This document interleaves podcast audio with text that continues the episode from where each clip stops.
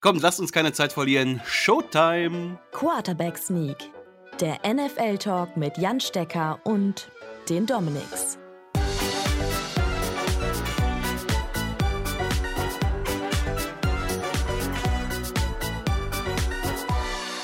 Hello again! Ihr seid hier genau richtig bei eurem NFL-Podcast des Vertrauens. Willkommen zu Quarterback Sneak mit mir, Dominik Rosing, und erneut wieder nur in Anführungszeichen mit hey. immerhin Mr. Hey. Quarterback him Sneak himself. Ne? Hier, Jan Stecker, moin. da ist hier nur, du kleiner Schmock. Ja? Na gut, ich lass dir durchgehen, weil du Corona hast. Ja? Du bist entlastet, automatisch. Freibrief. nee, freue mich.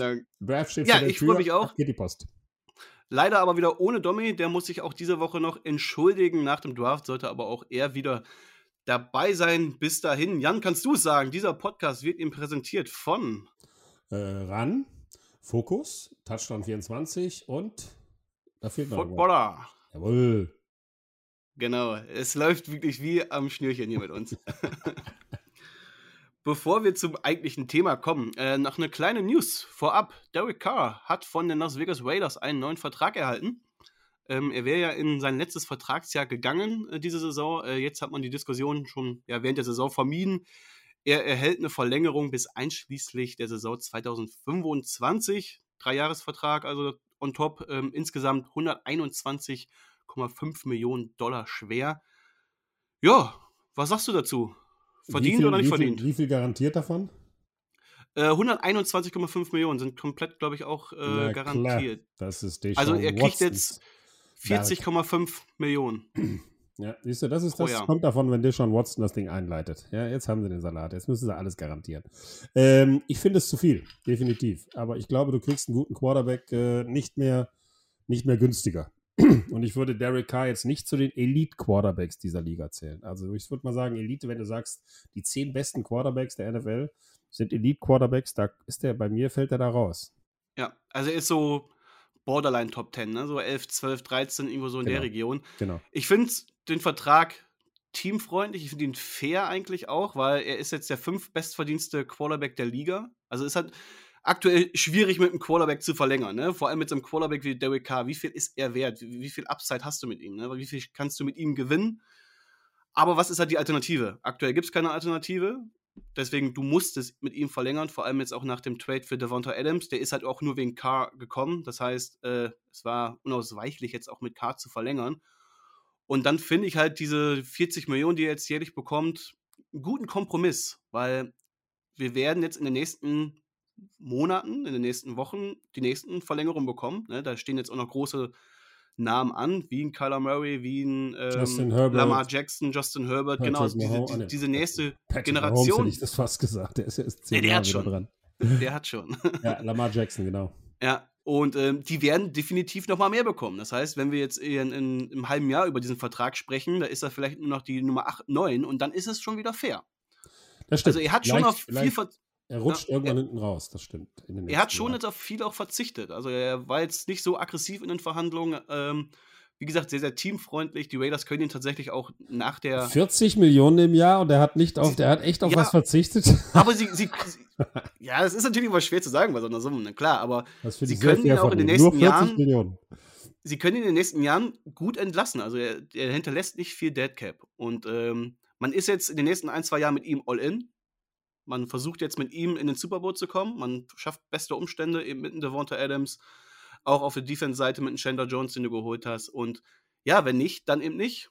Und ja, aber wenn der, wenn der geht, der hat ja die Summe garantiert. Das heißt, wenn der geht, muss ja jemand anders äh, diese Summe aufbringen. Und wenn er das, wenn das nicht geht, dann mussten die Raiders die Summe oder den Rest der Summe aufbringen. Weißt du? Ja, gut, aber ob du also in diesem Jahr irgendwo einen Neuanfang erzwingst, wo keiner da ist, wo es auch schwierig ist, wo du nicht die Picks hast, oder du machst einen in zwei, drei Jahren und äh, verkaufst Hauf und Hof. Finde ich eigentlich eine ne gute Lösung.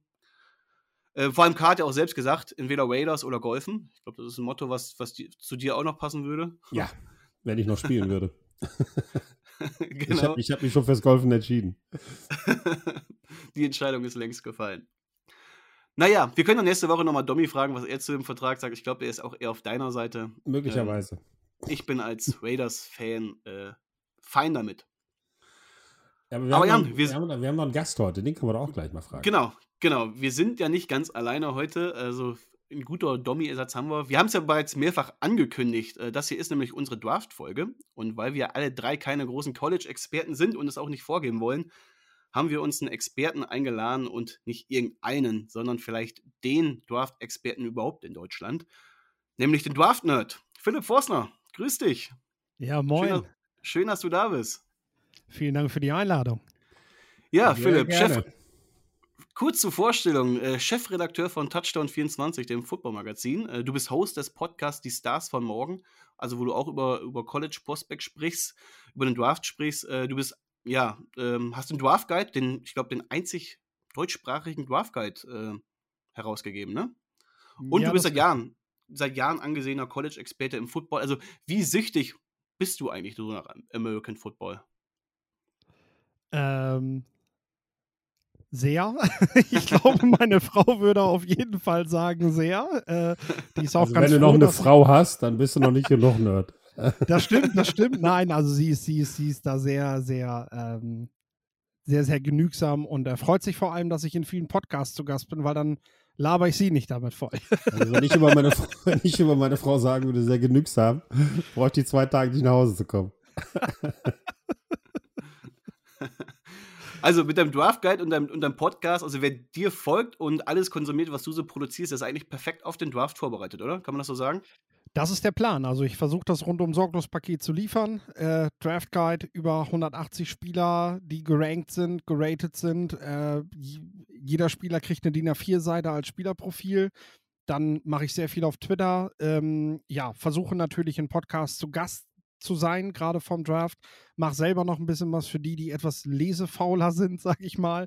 Und ähm, ja, so versuche ich einfach das rundum sorglos Paket zu liefern. Mein Mock Draft, mein einziger, kommt dann wirklich am Draft Day selber.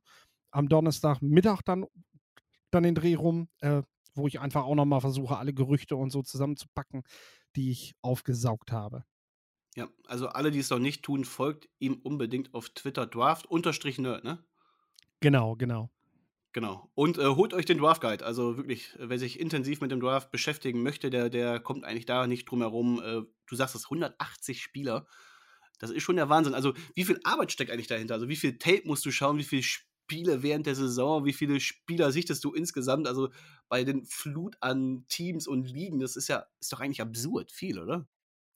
Ja, also ich sag mal, äh, in früheren Jahren habe ich äh, YouTube-Videos geguckt und ähm, dann einfach losgeschrieben. Und äh, mittlerweile merke ich einfach, dass ich, dass ich da viel, viel mehr Zeit rein investiere. Ähm, also es sind locker hochgerechnet 200 Stunden Tape plus. Äh, was ich allein, wenn ich die Spieler, die vom College ja in den Draft gehen, äh, ähm, wenn ich nur darüber spreche. Ähm, ich schaue mir ja auch noch niederklassige Spieler an, auch äh, Spieler aus Deutschland, aus Europa, die versuchen, den Sprung an die Colleges zu schaffen. Also sehe mich dort eben auch tatsächlich als Scout. Ähm, ja, und dann das Ganze drumherum. Also ich bin weg von Combine-Werten. Du versuchst dann GPS-Tracking-Daten zu kommen und all diese Sachen, die halt wirklich zum Scouting-Geschäft halt dazugehören. Ähm, tausche mich über Discord-Channels und so mit, mit äh, den Scouts, die wirklich bei den Profiteams halt arbeiten, dann auch aus darüber, wie haben die das gesehen, wie beurteilen die Teams das. Äh, auch das hilft tatsächlich nochmal, um wirklich eine fundierte Expertise zu finden. Definitiv. Also Wahnsinn, wie viel Arbeit du da wirklich noch reinsteckst. Jan, bekommst du da nicht auch noch auf deine alten Tage äh, Lust, College-Experte zu werden? Ich habe darüber nachgedacht, ähm, tatsächlich, und äh, ich würde auch durchaus gerne mal das ein oder andere äh, College-Spiel kommentieren. Aber erstens bin ich in meinem wohlverdienten Teilzeitruhestand, ja, der besagt, dass ich tatsächlich nur noch die NFL mache ja, und nur ganz, ganz wenige Sachen nebenbei.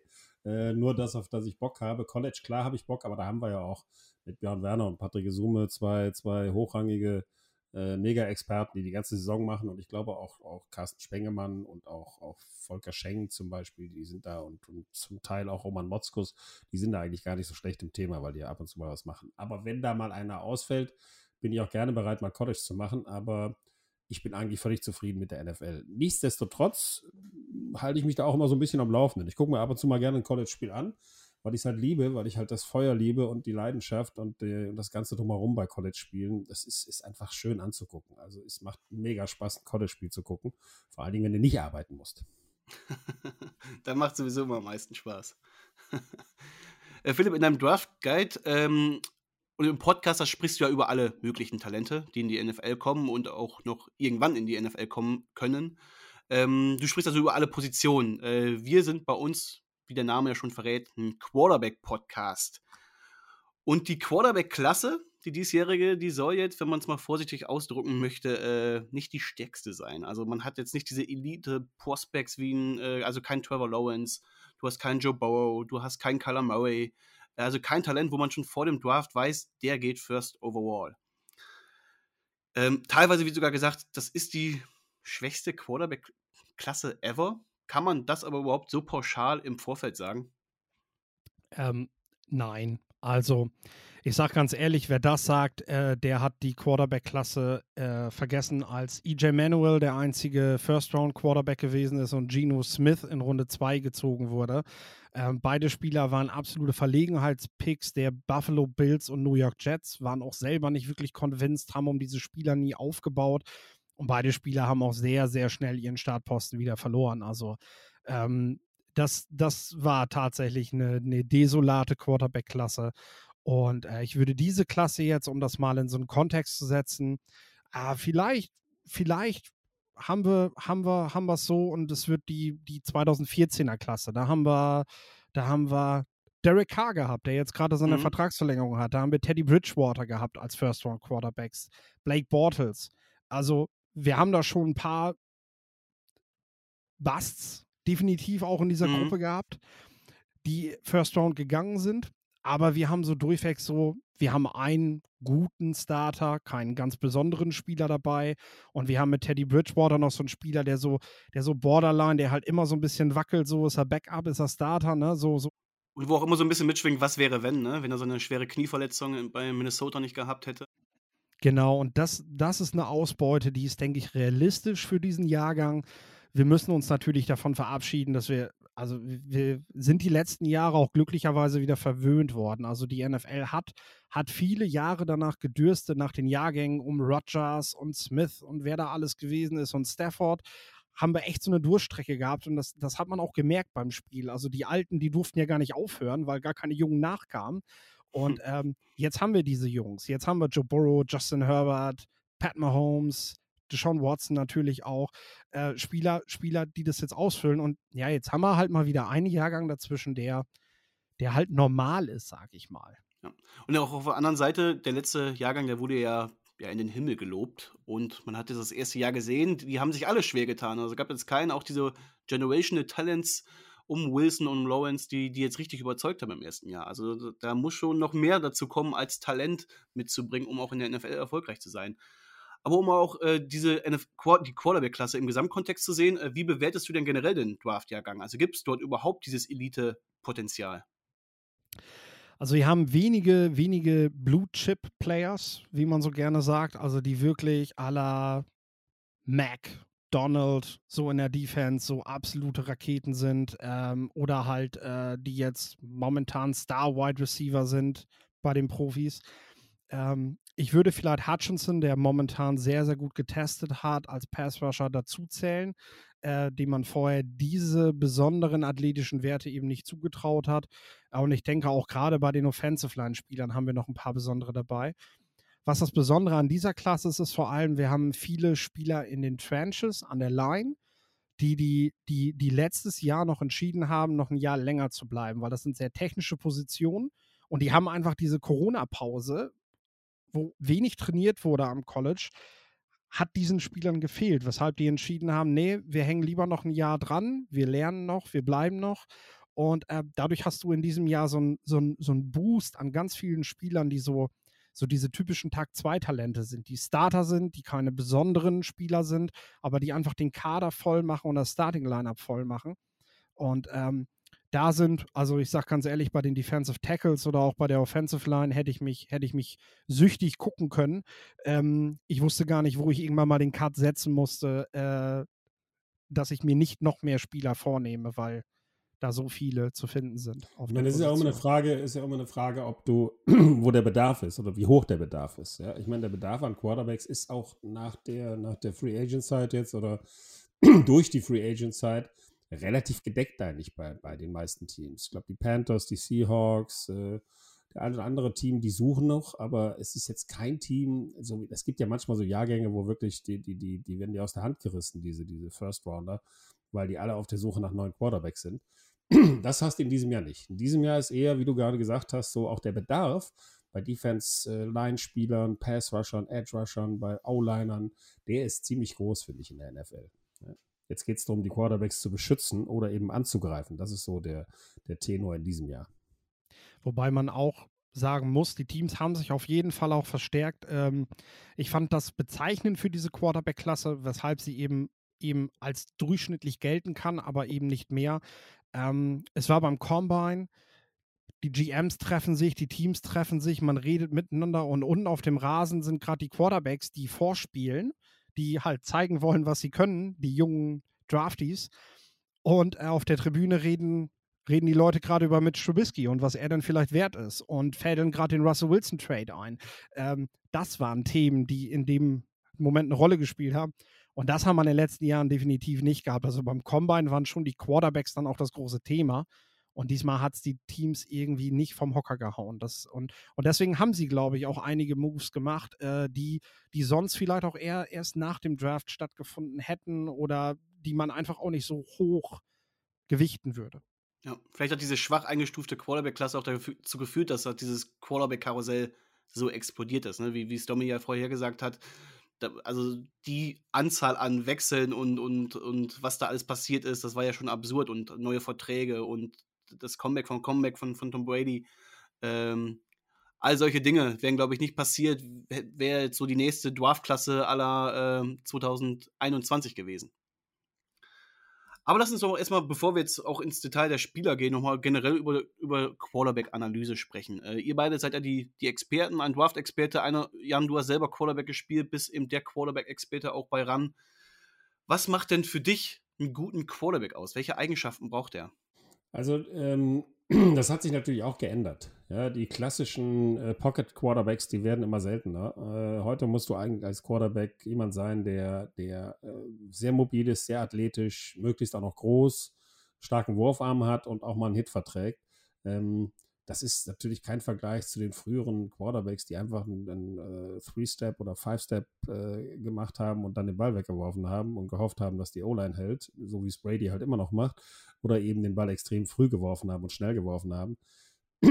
die gibt es noch, aber die werden immer seltener. Die meisten Quarterbacks sind heute Dual-Threats die, die genauso laufen können, wie sie, wie sie passen können. Und das, diese Voraussetzung musst du eigentlich als Quarterback mitbringen. Deswegen sind es für mich auch in der Klasse, werde ich gleich noch erläutern, aus meiner Sicht nur zwei, die das drauf haben.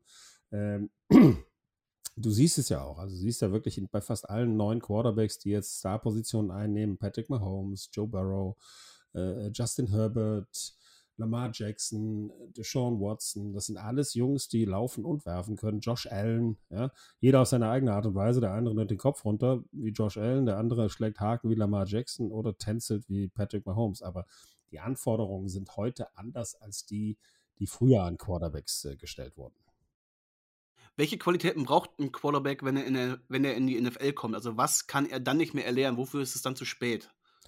Er muss ein Teamleader sein, er muss ein, ein, ein, ein, Führer sein. Also er muss die Jungs wirklich im Griff haben, er muss seine Ola im Griff haben, egal wie jung er ist, er muss äh, äh, den Ton angeben und äh, er muss dieses Selbstbewusstsein ausstrahlen, dass jemand sehen will. Wenn du ein O-Liner bist, der schon zehn Jahre spielt, willst du einen Quarterback haben, der genau weiß, was er tut und der, der dich mitnimmt, ja, dem du vertraust. Das ist die Hauptaufgabe als Quarterbacks. Ich war damals auch nicht, äh, war einer der wenigen, die, die den Amerikaner verdrängt haben auf der Position. Nicht, weil ich besser werfen konnte als der, sondern weil ich einfach ein Teamleader war. Damals. Ich hatte echt eine gute, eine gute Ansage an die Mannschaft und, und wir haben Spaß gehabt. War natürlich auch eine ganze Zeit das Ganze auf einem ganz anderen Level. Also ich will mich jetzt nicht hier irgendwie äh, in die Höhe heben. Aber das ist definitiv äh, etwas, was dir als Spieler ein gutes Gefühl gibt, wenn du einen Quarterback hast, der, der dich einfach anleitet. Aber er muss natürlich auch das System verstehen. Und ich glaube, da ist das größte Problem bei den Quarterbacks, die auch Heisman Trophy Winner waren oder eben Top Quarterbacks in, im College, Das Problem ist einfach, dass in der NFL alles so unfassbar viel schneller passiert. Ja? Und du musst äh, ein anderes System spielen. Du bist nicht mehr, weißt du, kannst als Quarterback, na klar, im College, wenn du gegen College spielst, wo halt nur 2%, darf man auch nicht vergessen, nur 2%, da haben wir öfter schon drüber gesprochen, der ganzen College-Spieler kommen ja überhaupt nur in die NFL. Ja? Das ist halt die absolute Elite, die Besten, die Schnellsten, die Stärksten. Und in der NFL hast du nur solche Jungs, die vor dir spielen und die, und die gegen dich spielen. Und das ist eben das, wenn du da als Quarterback dein Level halten kannst, ja, das du im College schon hattest, dann finde ich, bist du ein Elite-Quarterback, weil du nimmst das mit, was du da gelernt hast, aber stellst dich trotzdem darauf ein, dass alles hier unfassbar anders ist und unfassbar viel schneller ist. Ja. Ein wichtiger Punkt, den du, den du sagst, weil ich glaube, selbst die beste College-Defense hat irgendwo Lücken oder Spieler, die es nicht in die NFL schaffen. Ne? Das heißt, es gibt jede Defense, die irgendwo äh, Schwächen hat, die man im College gut attackieren kann, aber in der NFL ist halt wirklich jeder auf dem Maximum. Also da ist wirklich jeder ein absoluter Freak, athletisch und halt auch äh, gedanklich. Die, die wissen genau, was sie tun. Ähm, ich glaube, der, der, der, Philipp weiß das ganz genau. Es sind, ja. Wie viele wie viel College-Spieler gibt es insgesamt, in, in, in, in der, die im Draft sind? Im Draft sind ja eh nur ein gewisser Anteil. Ich glaube, wie viel? 200 knapp, ne? Oder, oder Relevant für den Draft sind es natürlich weniger, aber du hast ähm, allein in der höchsten College-Klasse hast du 130 Teams und Kader von Wahnsinn. 50 bis 90 bis 100 Spielern. Ja. Äh, das kann man sich ja mal überlegen, wie viele Jungs das letztendlich sind. Und ähm, die haben alle den großen Traum, Profi zu werden. Und es sind, sind sehr wenige. Also die Prozentzahl da mit den 2%, da liegst du schon gut. Und je, je tiefer wir in den äh, Divisions nachher dann auch gehen, desto weniger Spieler sind es ja. Ne? Aus einer Division 3 schaffen es dann vielleicht noch jährlich zwei oder drei Spieler. Und das ist dann auch schon was Besonderes. Ja. Vielleicht nochmal anschließend an dem ersten Punkt, den du gerade sagtest, Jan, äh, nämlich die Führungsqualität eines Spielers.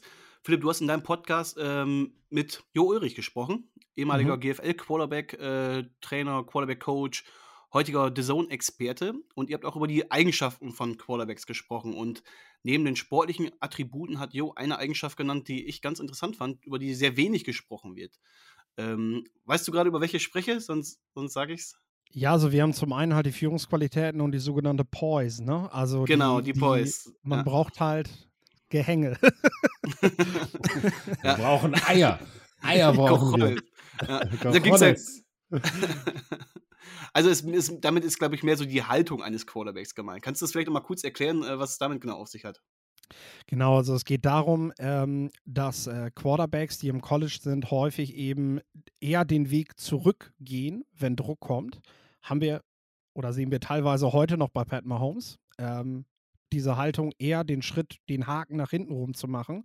Und äh, von NFL-Quarterbacks, gerade von Pocket-Passern, möchtest du eben sehen, dass sie selbstbewusst aufrecht die Pocket hinaufklettern und dass sie auch in der Lage sind, in den Druck hineinzuwerfen. Also, dass sie wirklich nicht einfach wegducken, wenn der Druck kommt, sondern so diese Pässe, die wir auch immer wieder an Sonntagen sehen, ähm, wo, der, wo der Ball gerade noch den Arm verlässt und dann schlägt es auch schon schlagartig ein. Heutzutage fällt dann auch gerne mal eine Flagge. Äh, auch die nimmt man natürlich gern als Team, aber dafür muss ein Quarterback ja erstmal bereit sein, diesen Hit zu kassieren an dieser Stelle. Schlimmster und, äh, Moment übrigens gehört. für jeden Quarterback, kann ich euch nur sagen. Wenn du siehst, rechts und links kommen die Defensive Ends durch, aber du siehst, dass dein Passempfänger die Route noch nicht gemacht hat. Also er hat den Cut noch nicht gemacht. Das heißt, du kannst den Ball noch nicht werfen und dann musst du noch warten, bis der frei ist. Und wenn du da, wenn du da nicht Mumm hast und den Ball in dem letzten Moment wegwirfst, obwohl du weißt, dass du gleich ins Sandwich kommst und es richtig fürchterlich knallt und, und du einfach mal äh, über, überrannt, überwalzt wird, äh, niedergewalzt wird, das ist halt, das ist das, was ein Quarterback ausmacht, gebe ich völlig recht. Da noch zu stehen und zu sagen, komm, scheiß drauf. Ja. Ja. Und diese Poise halt nicht nur auf dem Feld zu zeigen, sondern auch diese Haltung halt auch abseits des Feldes. Ne? Also wie, wie gibst du dich neben, neben dem Feld? Wie behandelst du nicht nur deine Mitspieler, sondern auch generell die Mitarbeiter in einem Verein, im Club? Und ähm, ja, wie präsentierst du dich nach außen? Ich glaube, das ist vor allem in dieser amerikanischen Welt, wo ja, wo ja sehr, sehr viel auch direkt geschrieben wird, wo über jede Kleinigkeit draufgehauen wird von den Medien, von, von der Öffentlichkeit, von den sozialen Medien, äh, sehr, sehr wichtig, weil die Leute stehen wirklich in jeder Sekunde ihres Lebens unter Beobachtung und unter Druck. Was Jan ja auch schon sagte, du, du stehst gerade als First-Round-Quarterback, stehst du ab der ersten Sekunde im Rampenlicht. Die, die Fans, die Medien wollen dich sehen. Ob du jetzt von den, von den New York Jets oder den Chicago Bears oder den Jacksonville Jaguars gedraftet wirst. Du, du bist der Erste, der die Bühne betritt äh, nach dem Draft, nach den Coaches, nach dem GM bist du der Erste, der Rede und Antwort und, und Zielvorstellungen formulieren muss. Und die musst du auch formulieren. Das spielt da eine ganz wichtige Rolle, weil damit steht und fällt ja letztendlich auch die Qualität des Teams. Und die Spieler, deine Mitspieler müssen zu dir, ja, vielleicht nicht unbedingt aufsehen, aber sie müssen dich sehr respektieren. Und ähm, ich bin der Meinung, klar, man kann über Coaching so ein bisschen was vermitteln, aber das hast du oder das hast du eben nicht. Also das ist nichts, was Spieler. Jay Cutler, finde ich, ist ein wunderbares Beispiel, der letztendlich, finde ich, vor allem daran gescheitert ist, dass er diese Führungsmentalität nicht mitgebracht hat. Ich fand, im Zusammenspiel auf dem Platz hat er das eigentlich gut zusammengebracht, aber wenn er dann mit hängendem Kopf nach einer Interception den Platz verlassen hat und sein Team halt überhaupt nicht mehr getragen hat, dann hat er auch eine Saison einfach mal vergeigt nach zehn Wochen, weil das Team nicht mehr hinter ihm stand.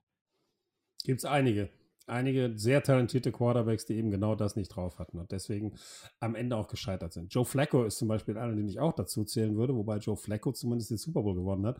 Allerdings natürlich mit einer geilen Defense, aber der hat in dem Jahr auch ja, einen richtig riesen Schritt nach vorne gemacht, über seine Verhältnisse gespielt, finde ich. Mhm. Äh, danach nie wieder.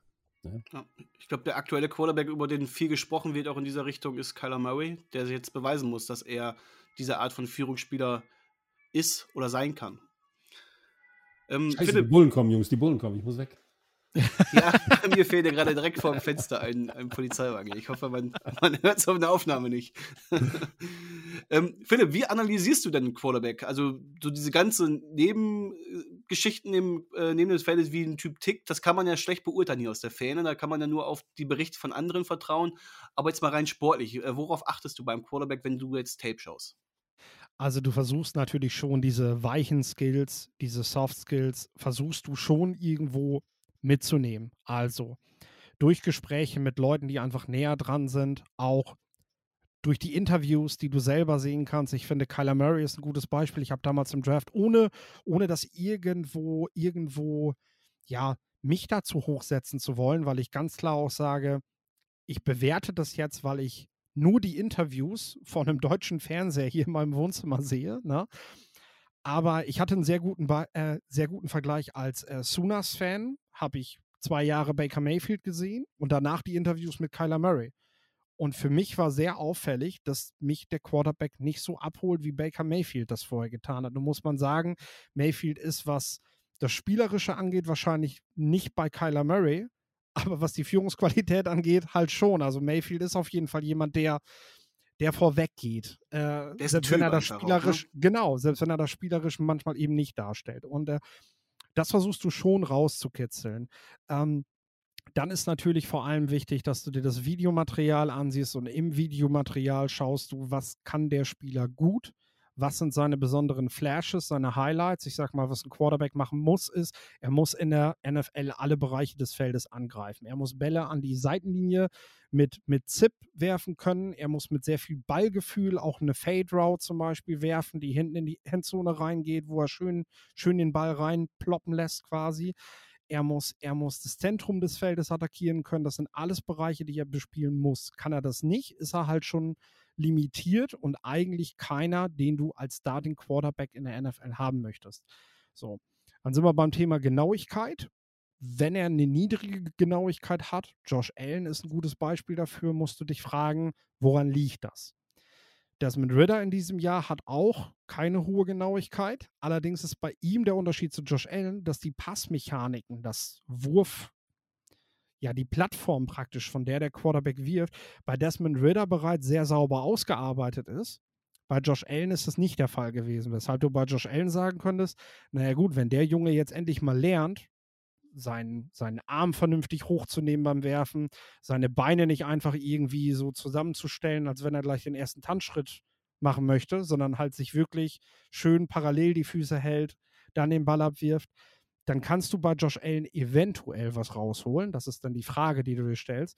Bei Desmond Ritter ist halt der Punkt so, okay, wenn alles sauber aussieht, wie soll der Junge noch genauer werden? Weil ähm, du wirst halt nicht genauer, indem du einfach irgendwie auf Zielscheiben wirfst und dann genauer werfen kannst.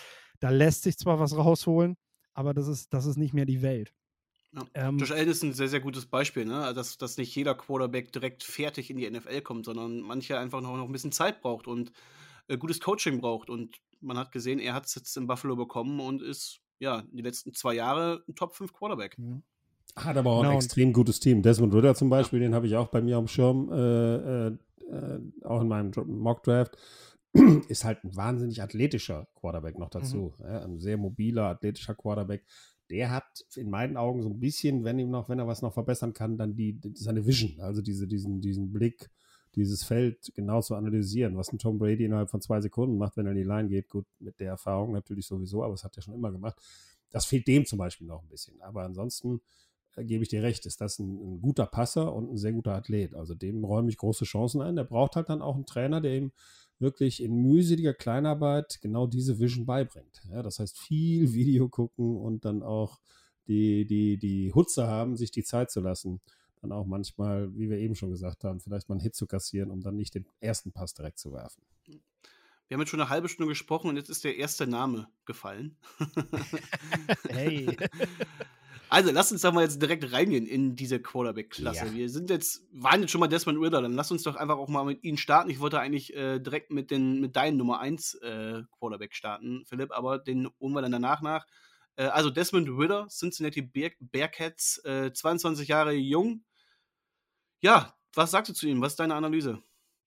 Er hat halt sehr überragend gespielt am College, hat ein, hat ein äh, kleineres Programm, muss man ganz klar sagen. Also gerade rund um Cincinnati hast du die Ohio State Buckeyes in Columbus. Das ist das große College dort im Start. Und ähm, dass so eine kleine Schule wie Cincinnati das da in die Playoffs schafft, wo es halt vier von 130 Teams jedes Jahr reinschaffen, das ist schon außergewöhnliche hm. Leistung. Erstmalig und, auch, ne? Äh, also erstmalig, dass überhaupt erstmalig in die Playoffs geschafft, ja. Erstmalig, dass die Bearcats das geschafft haben und auch erstmalig, dass überhaupt ein sogenanntes Group of Five College, also was nicht zu diesen großen Powerhouses gehört, das geschafft hat. Und ähm, das ist etwas, was man ihm auf jeden Fall auch anrechnen muss. Er ist im College geblieben, obwohl er letztes Jahr schon hätte gehen können und er hat dieses Team nochmal einen Schritt weiter gebracht. Also Themen wie Führungsqualitäten, Siegermentalität, alle diese weichen Skills sind auf jeden Fall gegeben. Da brauchen wir nicht drüber reden. Wenn du so ein kleines Programm mit definitiv limitierterem Spielermaterial als die Konkurrenz, gegen die man gespielt hat, äh, dann trotzdem so viele Siege holst, dass du in die Playoffs schaffst, dann bist du auf jeden Fall wer. Und das muss man ihm geben.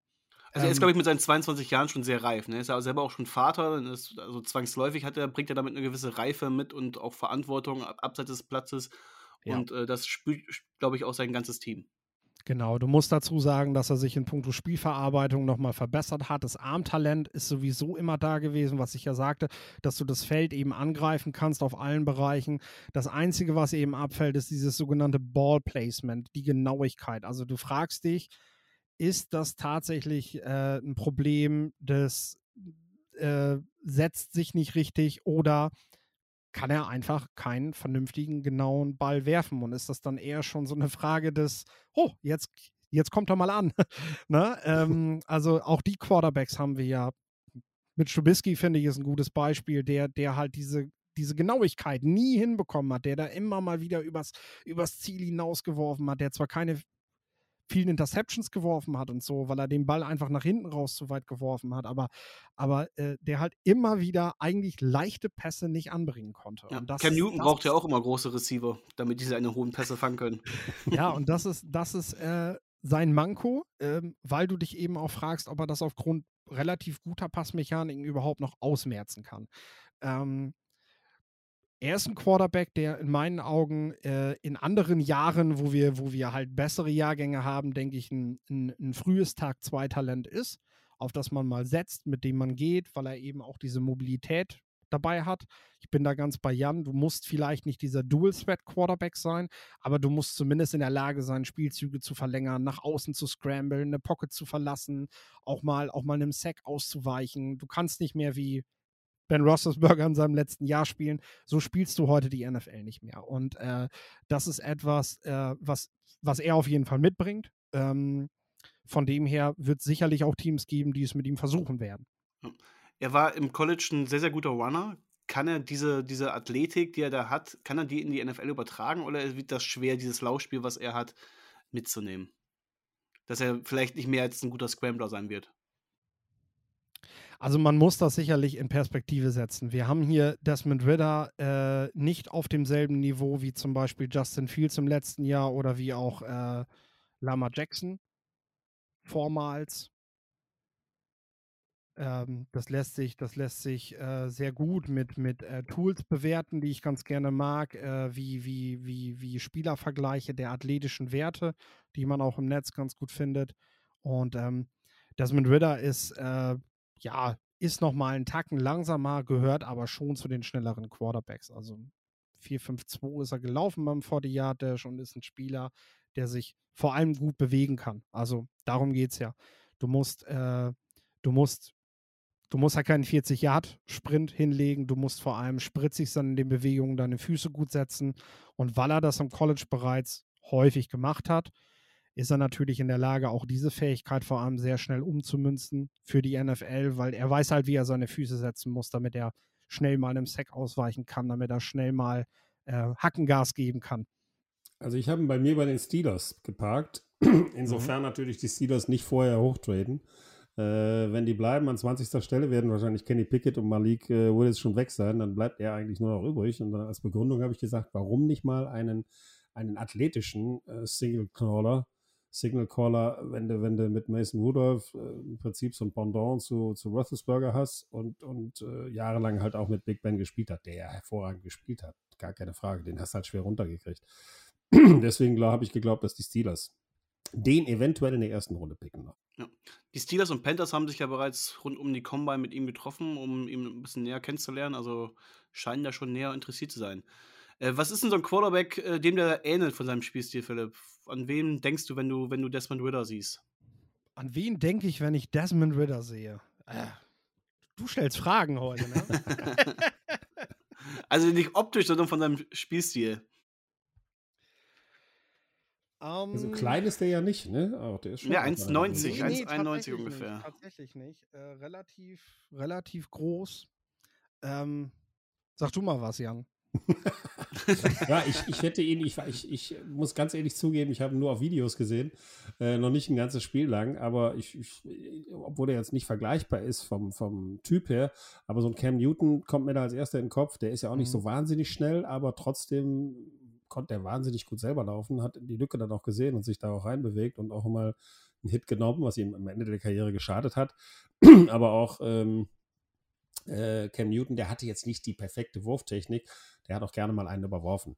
Also das ist mhm. so, so der Typ, den ich in meinen eher am ehesten an die Seite stellen würde. Oder auch vielleicht auch so ein bisschen Josh Allen als, als Typ so. Ja, also nicht, wie gesagt, nicht der schnellste, nicht der, nicht der Tänzer, eher so ein bisschen, ich sehe die Lücke und marschiere. Mhm. Aber ähm, was du gerade gesagt hast, diese, ich finde, die ist nicht ganz so schlimm, die Passungenauigkeit, weil es kam ja auch viele Pässe an. Aber so, so ein bisschen so in dem Stil, würde ich ihn einnehmen. Mhm. Ähm, gehe ich mit, gehe ich mit. Jetzt spontan fällt mir dann jetzt auch noch einer ein, an den ich damals gedacht habe. Ne, das ist halt, du musst es halt wieder vorkramen, wenn du, wenn du äh, da sitzt.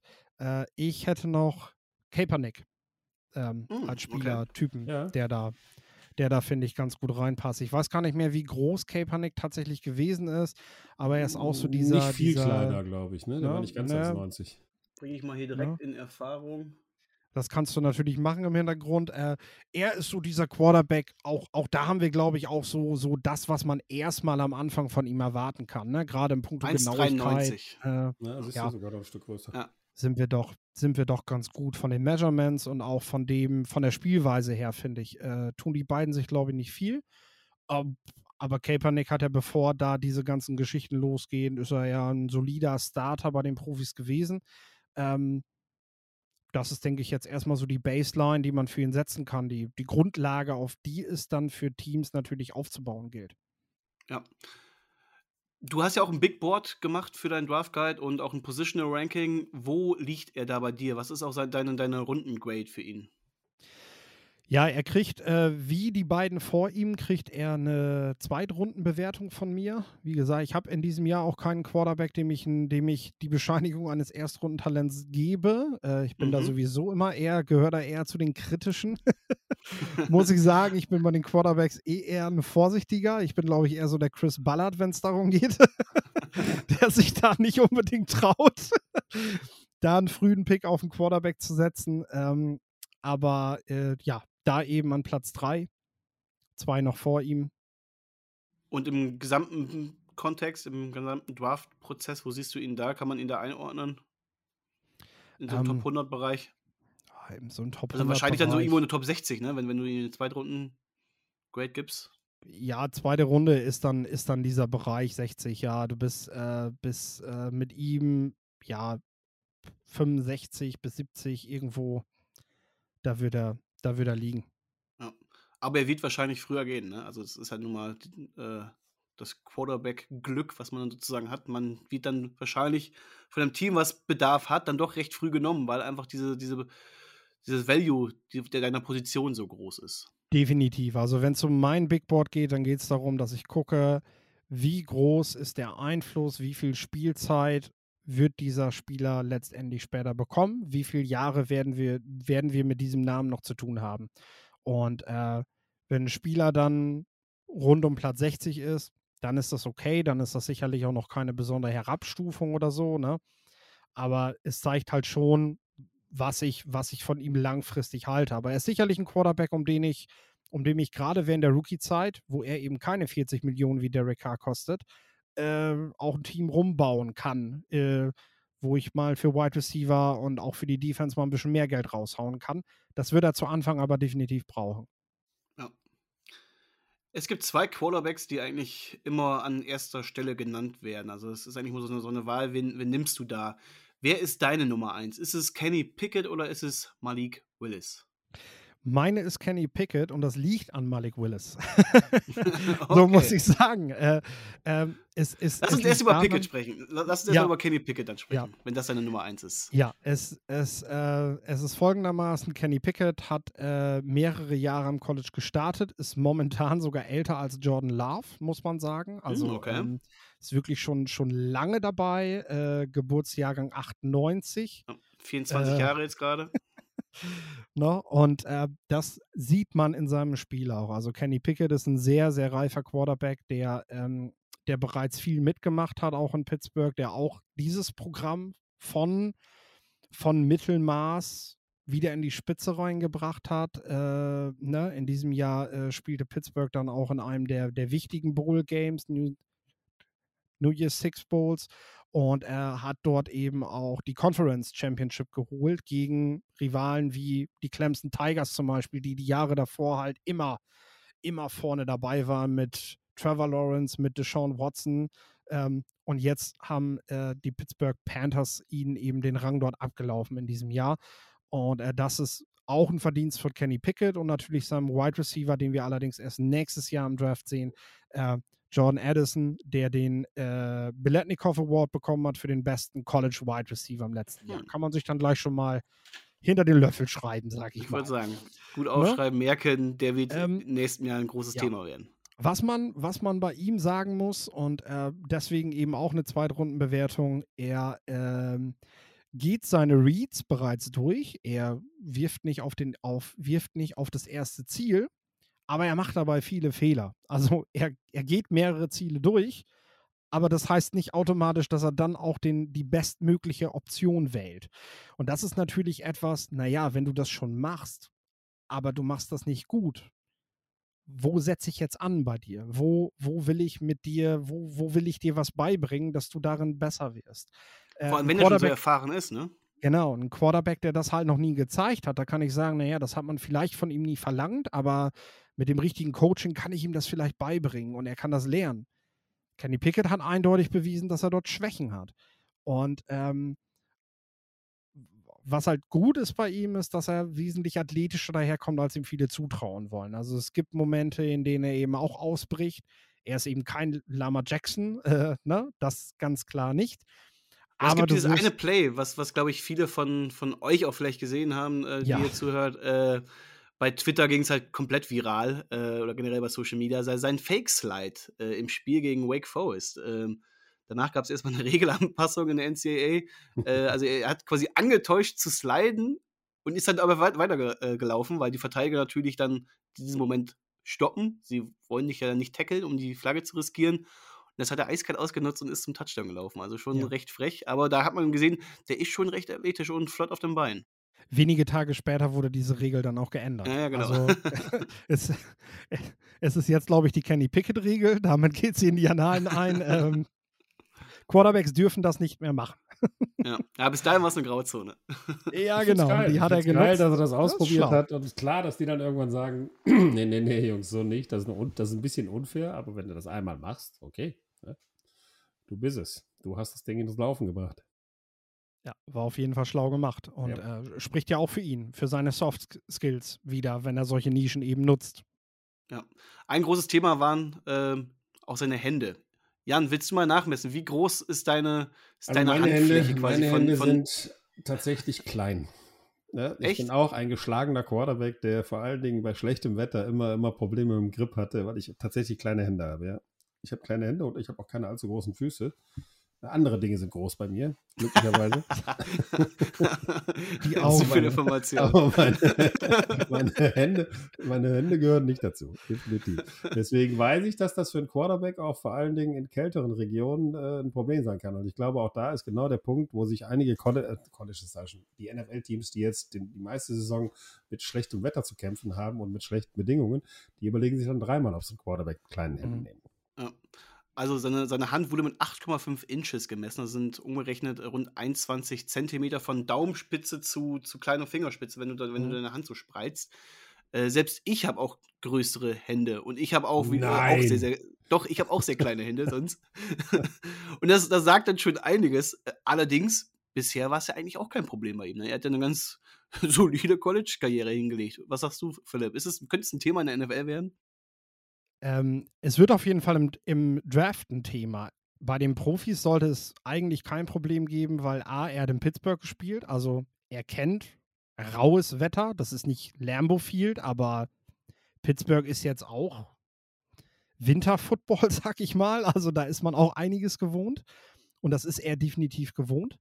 Es gibt in seinem kompletten Tape, habe ich eine einzige Szene entdeckt, bei der ich sagen würde, hier hat er Probleme, weil er zu kleine Hände hat. Also das ist der einzige Fumble, der wirklich darauf zurück, zurückzuführen ist. Ähm, es hat aber für den Draft eine Relevanz, weil Teams einfach ähm, ja Raster haben. Und wenn ein Quarterback da durchfällt, dann spielt er für sie keine Rolle mehr. Das erleben wir jedes Jahr bei jeder Position. Teams sagen, Spieler muss mindestens so schnell gelaufen sein, der muss mindestens so große Hände haben, der muss mindestens die um die Armlänge haben. Das sind Mindestwerte und die Hürden sind nicht besonders groß, aber 9 Inches ist eine Zahl, die man halt immer wieder von NFL-Teams hört und damit, damit purzelt er einfach von den Boards von Teams runter. Auch wenn ich nicht sehe, dass das irgendeine Rolle spielt später, muss man natürlich auch die Teams bedenken, die einfach ein Investment für die Zukunft machen. Das kostet ja auch Geld, auch wenn wir daran denken, das sind Teambesitzer, das sind Riesenmilliardäre, die sollen sich mal nicht so anstellen.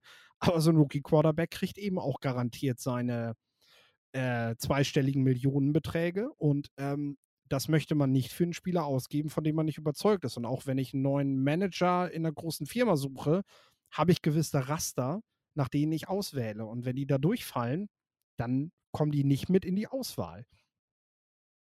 Man hört jetzt immer sehr oft, äh, Kenny Pickett bringt einen sehr hohen Floor mit. Also der ist schon sehr weit in, in seiner Veranlagung, in, sein, in, seiner, in seinem Spiel ähm, und könnte auch direkt starten. Aber das Ceiling, also das, was mit, mit, ihm machbar ist, ist begrenzt. Siehst du das ähnlich? Also was ist so sein, sein, sein Potenzial in der NFL? Ja, äh, nichts Besonderes. Also er ist, er ist ein Spieler, der eben, der eben äh, sofort spielen kann. Und ich denke, danach bemisst sich auch sein Wert dass er, dass er sofort spielen kann, dass er ein Führer, also dass er ein Führungsspieler ist.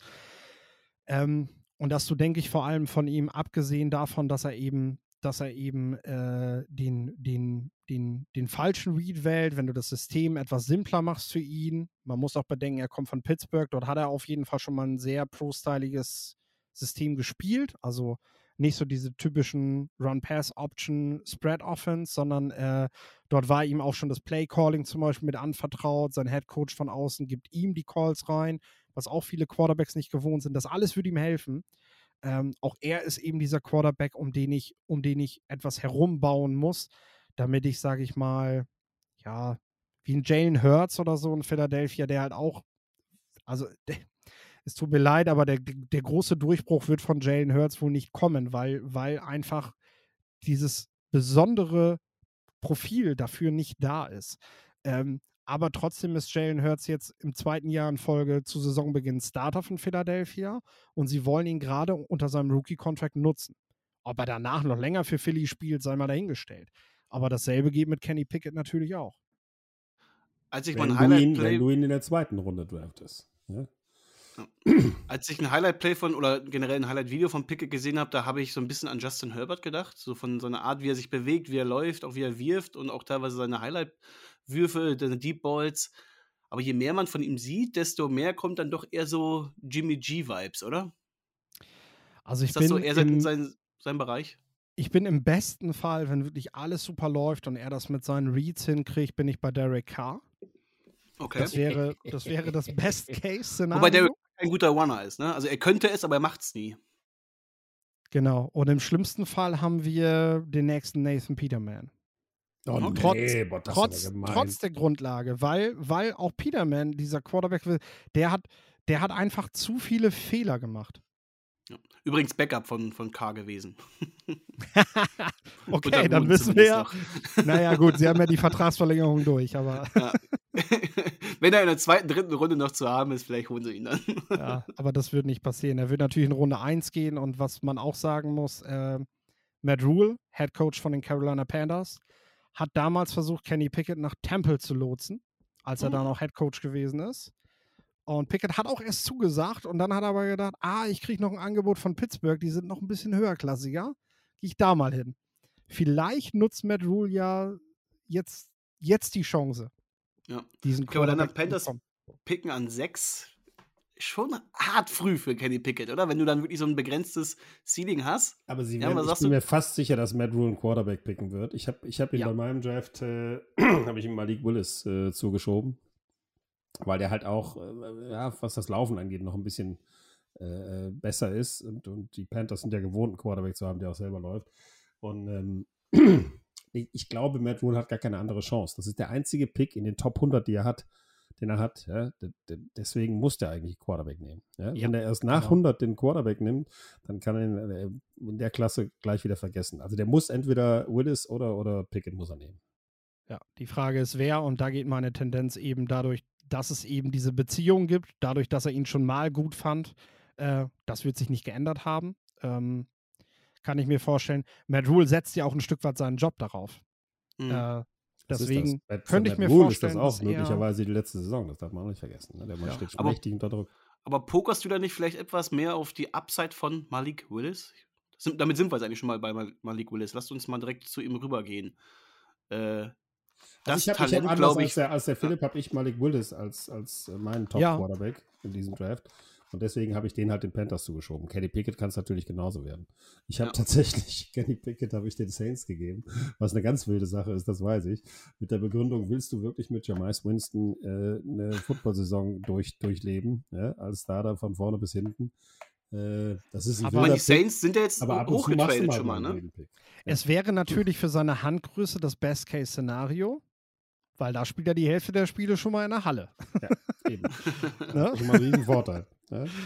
Und die, die Saints scheinen ja auch irgendwas vorzuhaben im Draft. Ne? Die sind jetzt schon mal hochgetradet. Äh, vielleicht kommt da noch mehr. Ne? Also, wenn aktuell an der Position, wo sie jetzt sind, ähm, an Position 16, bis dahin wird er wahrscheinlich nicht fallen. Also, die müssten schon nochmal einen Schritt gehen. Aber die scheinen da was vorzuhaben. Also wäre zumindest interessant für, für einen Quarterback-Pick. Ob es da Malik Willis wird.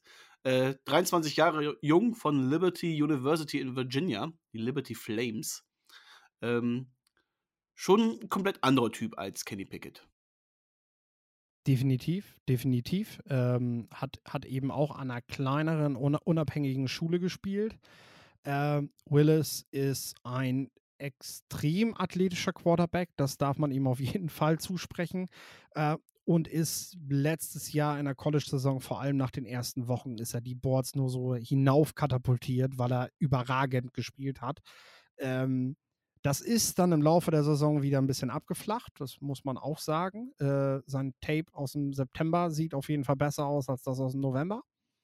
Ähm, aber insgesamt auf jeden Fall eine Saison, die dafür gesorgt hat, dass er eben dass er sich mit ins Gespräch gebracht hat. Ähm, er ist halt ein sehr dynamischer Läufer. Er kreiert viele Big Plays, ob mit den Beinen oder auch durch die Luft. Also er hat auch wirklich einen Hammerarm, äh, kann, kann tiefe Bälle schmeißen. Den hat er, den hat er auf jeden ähm, Fall. Ne? Das muss man sagen. Er kann das ganze Feld angreifen. Sehr explosive Spielweise eben. Äh, was, was sein Manko ist, würde ich sagen, ist, ähm, in der NFL möchtest du das Quarterbacks-Spieler offen werfen. Das ist eher weniger sein Ding. Also man, man, sieht, man sieht noch häufig Momente, in denen Spieler sich erst zu ihm umdrehen und dann wirft er den Ball ab. Das ist in der NFL einfach zu spät.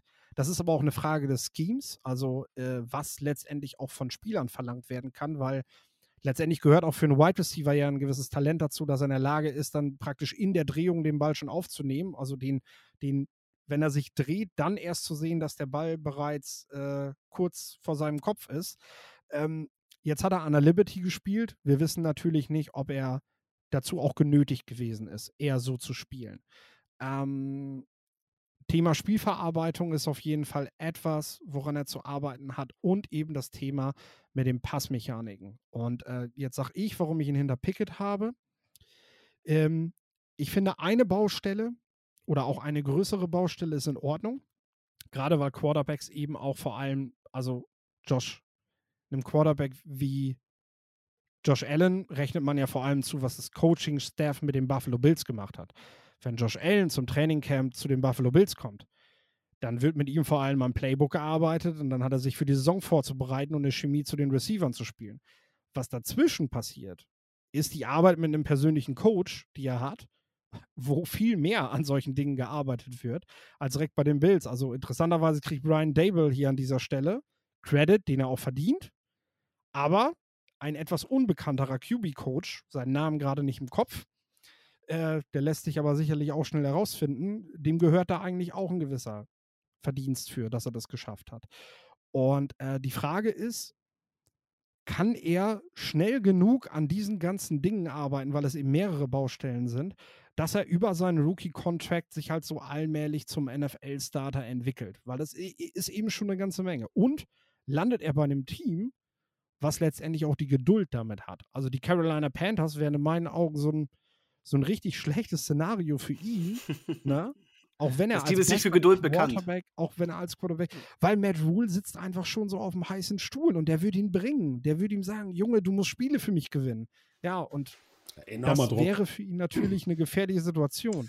Das ist sowieso, ich finde ich, entschuldige, ein ganz, ganz Klar. gefährliches Pflaster, wenn du zu einem Team kommst, das so unter Druck ist, weil der Headcoach schon unter Druck steht, ja, die dann auch dir weniger, viel weniger Zeit geben, ja, dich zu entwickeln und die direkt vom ersten Spiel an sehen wollen, pass auf, du musst jetzt was reißen, das musst du auch erstmal wegstecken als College Quarterback, ja. Und da kommen wir wieder zu dem Thema, alles ist viel, viel schneller in der NFL. Ja. da musst du halt einen sehr, sehr guten Quarterback-Coach haben, der dich da, der dich da richtig darauf vorbereitet.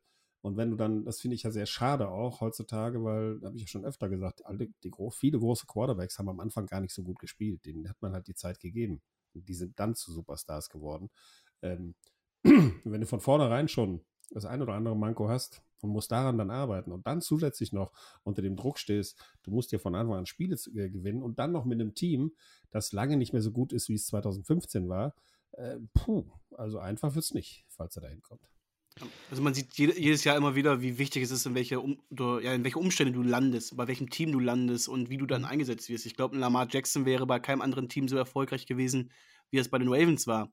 Und wir sehen jetzt gerade bei Trevor Lawrence, in welchen katastrophalen Umständen er bei äh, Jacksonville ankam und ähm, ja, was aus diesem Riesentalent da geworden ist. Ne? Also er hat wirklich eine sehr, sehr, ja, schon ein schwaches Jahr gehabt. Und muss jetzt aus diesem Loch erstmal.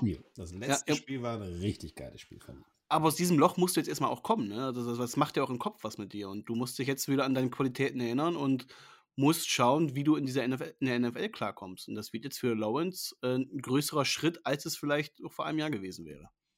Ich glaube, dass Lawrence diesen Sieg gegen die Colts mitnimmt in die, in die oder mitgenommen hat in die Offseason und, und äh, das ist ja auch ein ganz wichtiger Faktor, Selbstbewusstsein. Ja, das A und O, und das gilt ja sportartenübergreifend für jeden ja, ob Fußballer, Basketballer, sonst irgendwas, es kommt unheimlich auf deinen Kopf an, auf dein Selbstbewusstsein. Und da gebe ich Lawrence doch schon große Chancen, dass er das mitnimmt und gesehen hat, pass mal auf, ich kann das. Wenn, wenn alles funktioniert, ich werd, mein Team wird besser, vielleicht kann ich das. Ähm, doch, auf jeden Fall. Und ich, ich, ich gebe jetzt mal ein Szenario, wo, wo, wo wenige drüber sprechen, aber was ich, was ich tatsächlich für einen guten Landing-Spot für Malik Willis halte. Wenn die, wenn die Detroit Lions ihn für einen guten mhm. Quarterback mhm. halten und ihn an zweiter Stelle sogar holen, ne? dann haben sie die Möglichkeit, ihn hinter Jared Goff abwarten zu lassen und Malik Willis ist dann vielleicht auf dem Level, wo sie ihn brauchen, wenn auch das Team auf diesem Level ist. Weil wir wissen alle, die Detroit Lions, die werden noch ein, zwei Jahre brauchen und auch der Coach bekommt diese Zeit, dieses Team langfristig aufzubauen. Und Malik Willis wäre in meinen Augen Quarterback für exakt diesen langfristigen Plan. Die müssen nächstes Jahr noch überhaupt keine Spiele gewinnen. Die Lions-Fans sind sowieso Kummer gewohnt. Äh, ne? Die werden auch noch eine Saison länger aushalten. Ne? Die sind und Malik Willis könnte im Laufe der darauffolgenden Saison allmählich in die Starterrolle wachsen und wäre dann der vollwertige Starter, wenn das Team letztendlich auch zu ihm, also zu seinem Talent dann letztendlich letztendlich mit aufschließt. Gewagt, ähm, gewagt. Also, wird wahrscheinlich nicht gewagter Move, ne? so, gewagter also, Move. Wird wahrscheinlich nicht? nicht passieren, aber es wäre, es wäre wahrscheinlich ein gutes Szenario für ihn. Ja, definitiv, vor allem, weil die, also wir haben ja schon vorhin drüber gesprochen, es gibt nicht dieses Elite-Potenzial äh, dieses Jahr, aber es ist wichtig, viele Picks, glaube ich, zu haben, weil, weil du dann ja viel von diesem ja, Potenzial mitnehmen kannst, was ja trotzdem da ist. Die Lions picken ja auch noch einmal an Position 32, also einmal noch in Runde 1, die haben ja den Pick von den, von den Rams geholt und dann halt direkt auch wieder an 34, ne? Die haben ja den zweiten Pick in, in Runde 2 ja auch. Das heißt, da können sie halt auch noch äh, direkt einen Value mitbringen, der, der diesem Team vielleicht schon früher helfen kann. Ja, da kriegst du auch noch einen guten D- oder O-Liner. Also das möglicherweise. Klar, wenn die, wenn klar die du kannst, in die Richtung du kannst, gehen und so denken, kann, kann man sagen, ja. oh, da sind, da, davon sind ja einige da. Ja? davon kannst ja. du wirklich auch dann in der, in der Anfang der zweiten Runde sogar noch einkriegen. Ja, ja oder du, du tradest doch mal raus aus der ersten Runde, ne? Wenn du den Pick 32 noch jemanden haben will, dann kriegst du vielleicht noch mal einen Zweitrunden-Pick und noch einen Drittrunden-Pick oder vielleicht noch mehr dafür, ne? wenn ein Team da unbedingt nochmal jemanden wenn du jemanden haben findest, möchte. ja, wenn du jemanden findest, der mit dir tradet, ja. Also klar ist, ja. wenn ein Quarterback dabei ist, den du haben willst, dann nimmst du ihn nicht an 32, dann nimmst du ihn an 2. So, das ja, ist ganz klar. Genau. Du wartest ja. nicht ab und hoffst, dass er am Ende zu dir fällt oder dass du, dass du kostspielig nochmal wieder hochtraden musst. Dann machst du das und dann ist auch egal, dass du, dass du vielleicht einen guten Pass-Rusher in dem Moment halt nicht kriegst, weil der Quarterback hat definitiv den höheren Wert und du bist ja convinced, wenn du, wenn du, wenn du Willis an zwei holst, dann bist du überzeugt davon, dass du ihn zu einem guten Quarterback aufbauen kannst. Machst du das nicht, sind die Lions nicht davon überzeugt und dann sage ich auch, dann machen sie alles richtig, Malik Willis nicht an zwei zu holen, weil dann wäre dieser Pick natürlich verbrannt, wenn sie nicht überzeugt davon sind, ja. dass sie mit ihm was schaffen wollen. Aber ich das glaube, ist auch diese, diese große schon wissen, dass Jared Goff wahrscheinlich nicht der Franchise-Quarterback ja. der Zukunft ist. Das nee, ist auch der große Punkt Fall. letztes Jahr mit, mit den Broncos und Panthers gewesen, ne? die ja da äh, in den Top 10 beide Mac Jones an sich vorbei haben ziehen lassen, auch in Justin Fields, glaube ich. Ne? Ja, ja. Und jetzt sind sie wieder auf Quarterback-Suche. Ne? Ich meine, die Broncos haben es jetzt mit, mit einem teuren Trade für Wilson gelöst. Aber auch da haben, haben sie gemerkt, okay, äh, gut, vielleicht waren sie nicht überzeugt und haben sie vielleicht alles richtig gemacht. Aber gerade die Panthers merkt man ja, sie haben die Lösung nicht unbedingt gefunden bis heute. Mhm. So, wir haben schon eine Stunde gesprochen und drei Quarterbacks stehen hier noch auf der Liste. Wir müssen hier mal einen Zahn Das geht jetzt schnell. Zulegen. Das geht jetzt schnell. äh, abschließend vielleicht noch mal kurz zu Malik Willis. Welcher Quarterback? Also, der ist halt 1,83 groß, 97 Kilo schwer. Also, der ist gebaut wie ein Linebacker. Der ist schnell, der sieht stark aus. Äh, für mich sieht er aus wie so eine Weiterentwicklung von Kyler Murray. Oft erinnert er mich auch, weil er immer unterwegs ist gefühlt. Also, der bricht ständig aus der Pocket raus, ist weder am Scramble nach vorne oder links und rechts rum. Ähm, ist das so der, der Spieler, der, der, was so sein, sein Potenzial sein könnte? Um, ähm, ich, ich weiß nicht, ob Kyler Murray nicht, nicht nochmal einen Schlag explosiver ist. Ähm, mhm. dafür, dafür wird Jan mich sicherlich gleich ohrfeigen, äh, bildlich, aber ich vergleiche ihn mit Tyrod Taylor. Okay.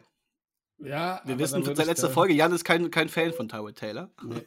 Deswegen tust du, also ich glaube, ähm, ich würde ihm größere Chancen einräumen, allein aufgrund seiner, seiner, äh, Tyler Taylor ist jetzt auch einer, der gerne scrambled, aber ich finde auch, Malik Willis hat da schon Riesenpotenzial, was das angeht, ja.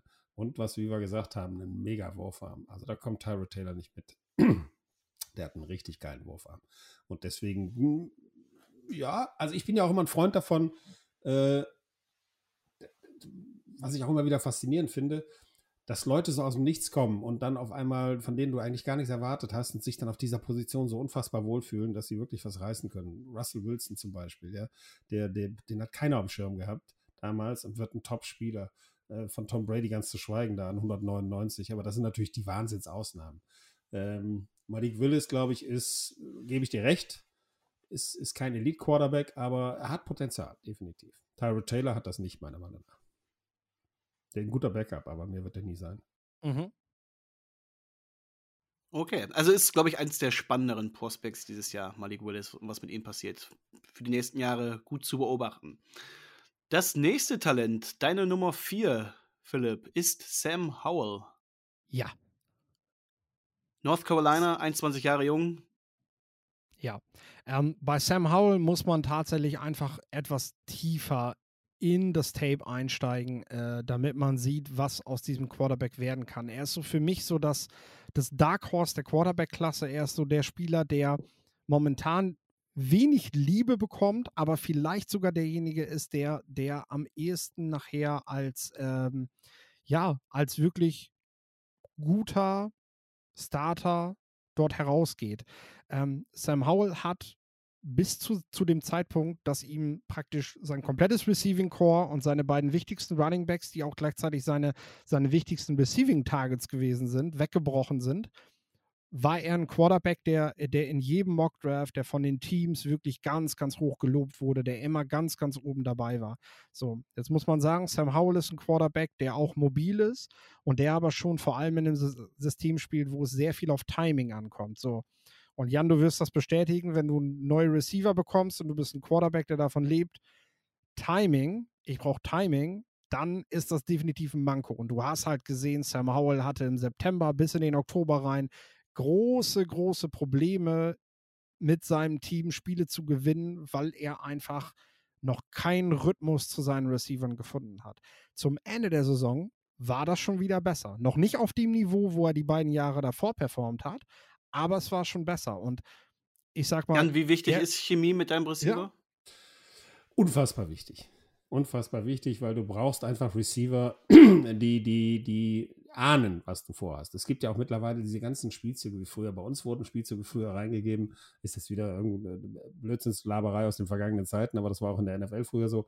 Da gab es ja noch nicht diese Option-Spielzüge, also nur wenig, ja, dass, du, dass, der, dass der Receiver selber entscheiden kann, wo er hinläuft. Und der Quarterback sieht das und, und ist auf der gleichen Wellenlänge. Das sind, glaube ich, das ist unheimlich wichtig heutzutage, ja? weil dann bist du nicht mehr berechenbar. Ja? Wenn, du, wenn du Receiver hast, die ihre Route verändern können und die Route davon abhängig machen, wie die Defense spielt, und du das als Quarterback siehst und verstehst, weil du halt so eine gute Chemie zu diesem Receiver hast, äh, so wie zum Beispiel Burrow mit Jamar Chase. Das ist, das war ein unfassbar geiler Move von den Bengals, dass sie den geholt haben. Äh, das ist halt ganz, ganz wichtig heute in der NFL. Und deswegen ist diese Chemie wahnsinnig wichtig. Das siehst du bei allen großen Quarterbacks mit ihren Special Receivern oder Tight Ends, je nachdem, wen du nimmst. Ähm, das kann man antrainieren, klar. Viel, viel Training bringt eine gewisse Chemie, aber, aber dass du dieses, dieses also dass du es aus dem Bauch raus entscheiden kannst, ja, und nicht vom Kopf her, weil du es oft genug geübt hast, sondern aus dem Bauch raus, weil du weißt, der geht jetzt nach links und nicht nach rechts, ja, und dann weiß ich genau, wo ich den Ball hinwerfen muss. Und was äh, Philipp eben gesagt hast, du musst heutzutage ja auch Pässe werfen, das hast du früher, musst du eigentlich immer schon, die, die du schon, schon weggeworfen hast, bevor er den Cut macht, weil du weißt, wo der dann steht am Ende, ja. Dann ist der Ball schon da unterwegs und der Receiver dreht sich um und der Ball ist ein, zwei Meter von ihm entfernt und er ist in der Lage, den zu fangen. Besser geht's nicht. Deswegen ist das ein ganz, ganz großer Pluspunkt. Aber ich finde, das kann man halt auch trainieren. Ne? Du kannst ja, so eine Chemie schon antrainieren. Sam Howell hat, hat äh, Poise, wie wir schon gesagt haben. Er ist Führungsspieler, auch er hat North Carolina. Wenn man jetzt natürlich den Helm-Sticker äh, scoutet, dann denkt man, oh, das ist der Nachfolger von Mitch Trubisky, das kann er nicht sein. Das sollte man aber wirklich ausklammern beim Scouting, äh, von welcher Schule ein Spieler kommt. Ähm, er also sein, sein Spielstil und auch die Energie, die er mit auf den Platz bringt, die erinnert sehr an Baker Mayfield vom College. Ähm, er hat auch praktisch exakt dieselben Körpermaße, ist, ist wirklich sehr vergleichbar mit ihm. Und äh, wir haben ja gesehen, was, wozu Baker Mayfield fähig gewesen sein könnte. Hätte Und, sein äh, können. Ne? Er hat ja auf Schön jeden Fall hätte werden machen hat können. ja auf jeden Fall zu Anfang hat er ja hat er ja sehr erfolgreich gespielt, ne? Und ähm, er, er ist derjenige, der äh, eben eine hohe Genauigkeit, viel Ballgefühl hat, sichere Passmechaniken, eine gute Vision halt eben auch hat und äh, ja, auch ein ziemlich guter Runner ist tatsächlich. Also da würde ich ihm sogar noch mehr Punkte geben als Baker Mayfield, der dann doch eher eher der Runner am College gewesen ist. Sam Howell ist jemand, äh, dem ich das auf jeden Fall auch in der NFL zutraue. Und ähm, er könnte eben aufgrund der schwachen letzten Saison in Runde 2 fallen und sich dann am Ende aber eben als derjenige rauskristallisieren, der so der Russell Wilson ist, den man halt irgendwie vom Draft schlecht gemacht hat und äh, jetzt feststellt, äh, oh, das letzte Jahr war einfach, war einfach eine miese Saison. Schlechte Form, ihm haben seine Mitspieler gefehlt, äh, das hat ihm nicht gut getan, das hat er gebraucht. Ähm, und jetzt ist er wieder da. Ja, ich habe sehr oft das Wort solide so in, in seinem Zusammenhang gehört. Solider Pacer, solide Mechanik, solider Runner. Passt das so zu ihm oder wird ihm das nicht gerecht? Doch, ich würde ihn eher als solide bezeichnen in den meisten Dingen. Äh, ich würde, würde, äh, wenn man, wenn man jetzt nur sein Tape aus dem Freshman-Jahr und dem Jahr danach nimmt, okay, dann, dann möchte man darauf aufbauend natürlich nochmal eine Schippe mehr sehen. Ähm, die kann natürlich noch kommen. Das ist so das, worauf Teams jetzt setzen können. Ne? Aber es ist natürlich eine vage Prognose, weil das, was du gesehen hast am College, ist halt, ja, es ist solide. Ja. Deine Rundengrade und wann schätzt du, wann wird er tatsächlich gehen? Ja, ich habe ihm dann äh, eine Drittrundenbewertung gegeben, denke aber, dass er in der zweiten Runde vielleicht sogar tatsächlich noch ans Ende der ersten Runde rutschen könnte. Hängt halt davon ab, ob wir am Ende tatsächlich einen Quarterback-Run wie in den Vorjahren sehen, der dann eher auf vier, fünf Quarterbacks in Runde 1 geht oder ob wir äh, dann doch sehen, dass die Teams da konservativ sind und wir am Ende doch mal einen Jahrgang haben, wo es nur ein oder vielleicht zwei Quarterbacks sind. Dann wird Sam Howell nicht dabei sein, weil dann wird kein Team den Druck verspüren, früh für ihn zu pushen und äh, früh für ihn gehen zu müssen. Ja, also er könnte eine Wildcard sein im Draft mhm. und Apropos Wildcard, das ist das nächste Prospekt auch, nämlich Matt Cowell. Spreche ihn richtig ja. aus. Korall. Korall, genau. Matt Coral ähm, ist, ist so äh, das perfekte Beispiel dafür. Ähm, neuer Coach, der ihm, ähm, also Lane Kiffin ist, glaube ich, teils auch noch aus äh, Kreisen der NFL bekannt. Ähm, ist ein, ist ein ein Offensive-Guru auf jeden Fall. Und äh, Lane Kiffin hat mit Coral ein RPO-Spread-System auf den Leib geschneidert. Also hm, an der Ole Miss kurz hier auch, ne? University of Mississippi war ja. Genau, genau. Hat für die Rebels gespielt und äh, McCorrell hatte dadurch im letzten Jahr eine Saison, die sah einfach genial aus. Ganz, ganz viele kurze Pässe, wenig Reads, wenig Nachdenken. Wenn der erste Read nicht frei war, dann laufe ich los, dann hole ich halt mit der Athletik, die ich habe, was raus. Er ist der Quarterback, der halt vorher, bevor er dieses System spielen durfte, hat, hat von ihm niemand geredet. Ähm, Jetzt spielt er das System und viele reden von ihm. Heißt er eigentlich im Umkehrschluss, wenn er dieses System wiederkriegt, dann kann er in der NFL natürlich auch super funktionieren. Aber, Aber man muss halt System in der NFL, ne? Das ist halt auch die Frage. Es ist halt schon sehr Ja, wir haben das ja, ne? wir haben das ja regelmäßig gesehen bei Quarterbacks und ich meine, das erleben wir, wenn, wenn halt der Laie guckt und sagt, oh, Gardner Minshew, was für eine Rookie-Saison, ne? Und dann guckt man mal genau und sieht eben genau das. Ne? Man, man macht solchen Quarterback-Typen, wenn ich halt keine andere Möglichkeit habe, macht man es leicht. Ähm, und dann bekommen die davon dann halt eben auch was hin.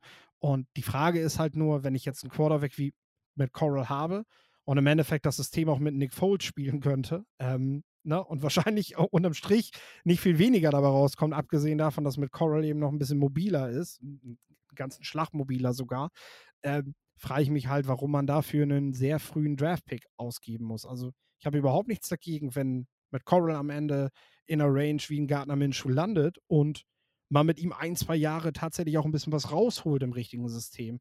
Aber da, wo er momentan teils gelistet wird, äh, ist es einfach nicht gerechtfertigt, weil er ist niemand, der heraussticht. Er ist einfach kein besonderer Quarterback. Sehe ich genauso.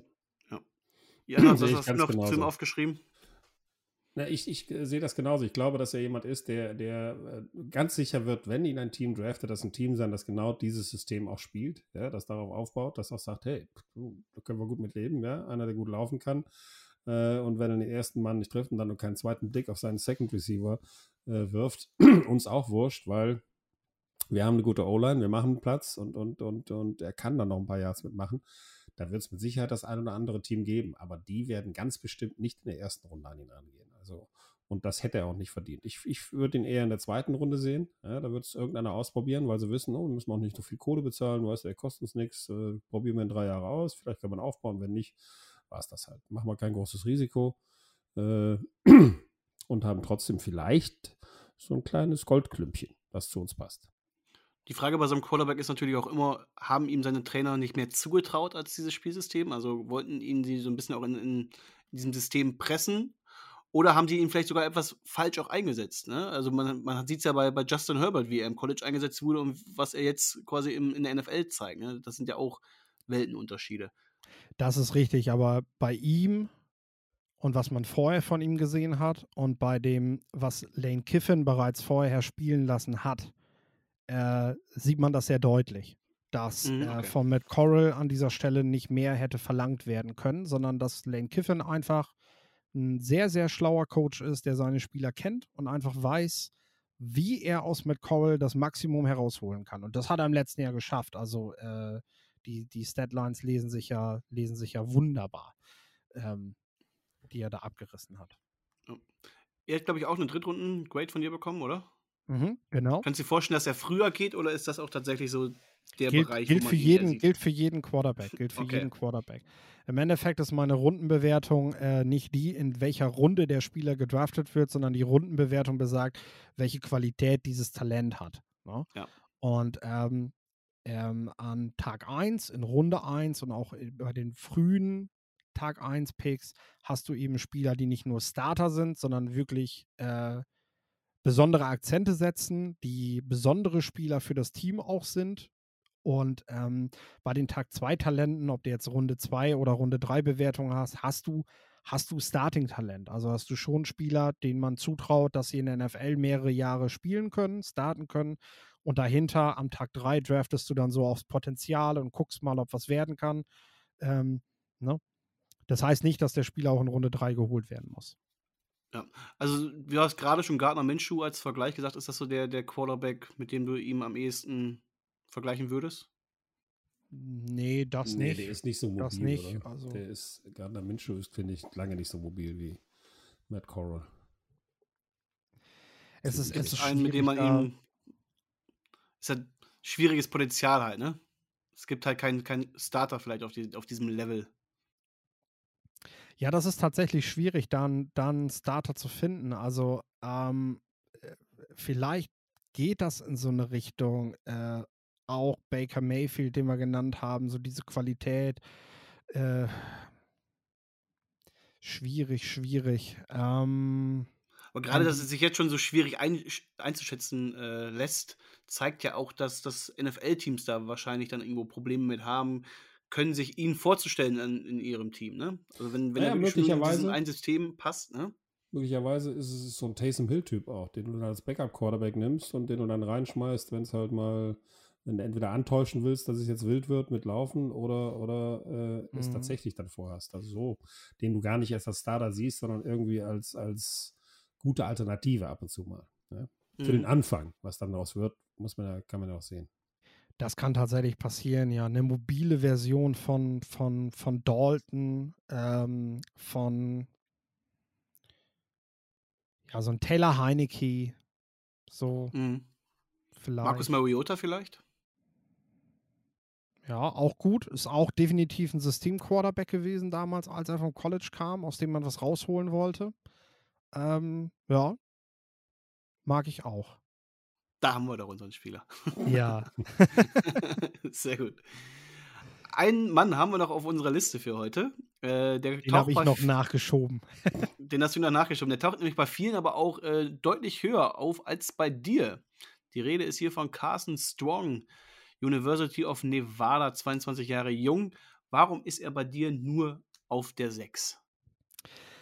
Das ist eine Frage von Vorlieben und die, da werden sich auch Teams mit beschäftigen und der Gewichtung von äh, Vorverletzungen und eben den, den sogenannten weichen Skills. Also äh, wer das natürlich ausklammert, weil er sagt, ich habe hier in Deutschland keine medizinischen Berichte, ich möchte das nicht beurteilen, ähm, der wird Carsten Strong wesentlich höher haben. Äh, ich habe Carsten Strong wesentlich tiefer, weil der, glaube ich, mittlerweile acht Schrauben in seinem Knie hat und das seit äh, fünf Jahren. Also das ist jetzt nicht irgendwie was, was so äh, mal eben so aushalt und man sieht es eben auch, Carsten Strong ist ein absolut immobiler Quarterback. Sag mal, ohne seine Vorverletzung, wenn man ihn spielen sieht, vor, vor 25 Jahren, wir hatten das zu Beginn des Podcasts, wäre Carsten Strong wahrscheinlich ein, ein, ein Lock gewesen für die erste Runde, würde wahrscheinlich sogar zu den, zu den wenn nicht sogar der beste Quarterback des Jahrgangs. So war mal nach, der Malik Willis, der ist viel zu mobil, der wird sich schnell verletzen, so war er damals war das Gerede ja noch ganz anders. Ne? Viel zu klein. Man, Malik Willis, der ist zu klein, genau. Und Kenny Pickett hat zu kleine Hände und Carsten Strong, aber der hat Selbstvertrauen, der steht aufrecht, steht in der Pocket, der kennt das bereits, Reads durchgehen zu müssen. Der nimmt nicht gleich die Beine in die Hand, wenn er Druck spürt. Ne? Und das ist auch so. Das spricht auch alles für ihn. Also, wenn er das mit seiner Gesundheit zusammenbekommt und Teams bereit sind, das nochmal mit diesem, mit diesem alten Weg, teils veralteten Weg zu versuchen, ähm, dann ist Carsten Strong auf jeden Fall ein Spieler, mit dem sich die Teams beschäftigen wollen und um den sie auch was aufbauen wollen. Und dann haben wir natürlich so Format Joe Flacco, Brock Osweiler, so diese Quarterbacks, die eigentlich heute keiner mehr will. Ähm, ne? Aber wer weiß, vielleicht gibt es ja. Keine schöne Prognose für ihn. nee, aber es kann natürlich ein Team geben. Ich meine, äh, Ron Rivera mag auch seine, seine, seine alten Quarterbacks noch. Ne? Also es gibt diese Philosophien, gibt es noch. So ist das nicht, ne? Und äh, gerade wenn ich eben in einer Drucksituation, wenn ich das Gefühl habe, naja gut, ich muss jetzt mit dem Quarterback gewinnen, auf wen zähle ich, ne? dann, dann gehe ich vielleicht zurück zu meinen Wurzeln und sage mir, hey, mit solchen Quarterbacks hatte ich immer viel Erfolg. Ne? Das mache ich wieder und ähm, vielleicht ja, kommt so eine Zeit du, ja auch mal wieder. Ja, und wenn du auch ein, ein, ein, solides Team drumherum hast, ja, wo du sagst, okay, da sind die richtigen Spieler, die können es noch notfalls rausreißen, vielleicht hast du ein gutes Laufspiel sowieso, das ihn entlasten kann, dann darf er auch mal gerne in der Pocket stehen bleiben. Äh, solange er das Selbstbewusstsein hat und seine Reads richtig macht, ist das dann vielleicht gar keine schlechte Wahl. Und wir kommen da wieder zu dem Punkt, du musst ihm halt kein First-Round-Gehalt zahlen. Ja, du, das ist das immer in, wirklich entspannte Drafts eigentlich. Wenn du ansonsten schon gut bedient bist und das hast, was du wolltest, warum nicht dann so einen Typen nehmen, dem du 300.000 Dollar zahlst mhm. oder ein bisschen mehr äh, pro Jahr und, und da gar kein Risiko eingehst. Ich glaube, ein Bill Belichick wüsste, was mit so einem Typen anzufangen, oder? Das glaube ich auch tatsächlich. Der hatte nun jahrelang mit so einem gespielt, allerdings mit dem größten aller Zeiten. Also darf, man, darf man vielleicht nicht ganz so vergleichen. Nee, nee. Der konnte sich erlauben, nicht zu laufen. Der konnte sich erlauben, nicht zu laufen, genau. Aber was, wenn er sich jetzt in der, in der Pocket stellt, wie ist er da? Ist er ein guter Passer? Äh, ist er ruhig in der Pocket? Wie ist da sein Verhalten? Ja, also er ist, er ist ähm, jemand, der das eben seit Jahren gewohnt ist, nicht mobil zu sein. Und dementsprechend hat er gelernt, aufrecht zu stehen, Selbstvertrauen zu haben, die Reads durchzugehen, das Feld zu überblicken und zu gucken, welchen Pass ich eben am besten auch mit guter, ähm, also, also auch in der Form, dass ich einen Receiver frei werfe, dass ich nicht darauf warte, bis sich das, bis sich das Ziel letztendlich für mich frei macht. Das sind alles Dinge, die Carson Strong in dieser Zeit gelernt hat weil es eben für ihn ja überlebensnotwendig gewesen ist. Während ein Malik Willis sowas nie lernen brauchte während der College-Zeit, weil er halt, wenn sich der Read nicht geöffnet hat, da ist er halt gelaufen. Ja, und, wenn du ähm, eine gute, eine gute O-Line hast, ja, mhm. die, die, die liebt ja solche Quarterbacks. Ja. Eine O-Line baut eine Pocket auf, die ist schön, wenn die, die ist perfekt aufgebaut, das heißt, die schicken die Jungs hinter den Quarterback dann, wenn du dann einen hast, der immer erst einen Schritt zurück machst, so wie du eben gesagt hast, Philipp, dann bist du als O-Liner natürlich ein bisschen gearscht, ja, weil du eigentlich dein, dein Blocking-Schema erfüllt hast. Aber wenn du einen hast, der stehen bleibt und dann den Schritt nach vorne macht, in die Pocket rein, ja, weil er sieht, hey, nach vorne ist noch Platz, während es hinten und an der Seite vielleicht auseinanderbricht, dann ist das ist auch, hast du auch eine O-Line, die sich für dich zerreißt, weil sie sagt, hey, der Junge, der verlässt sich auf uns. Und wenn das passt und die O-Line ist gut genug, kann so einer eine Menge erreichen tatsächlich. Ne? Wenn der dann statt 2,4 Sekunden 3 Sekunden pro Wurf kriegt, ist das schon mal ein Riesending. Definitiv. Also, bewegt sich kaum, steht viel in der Pocket.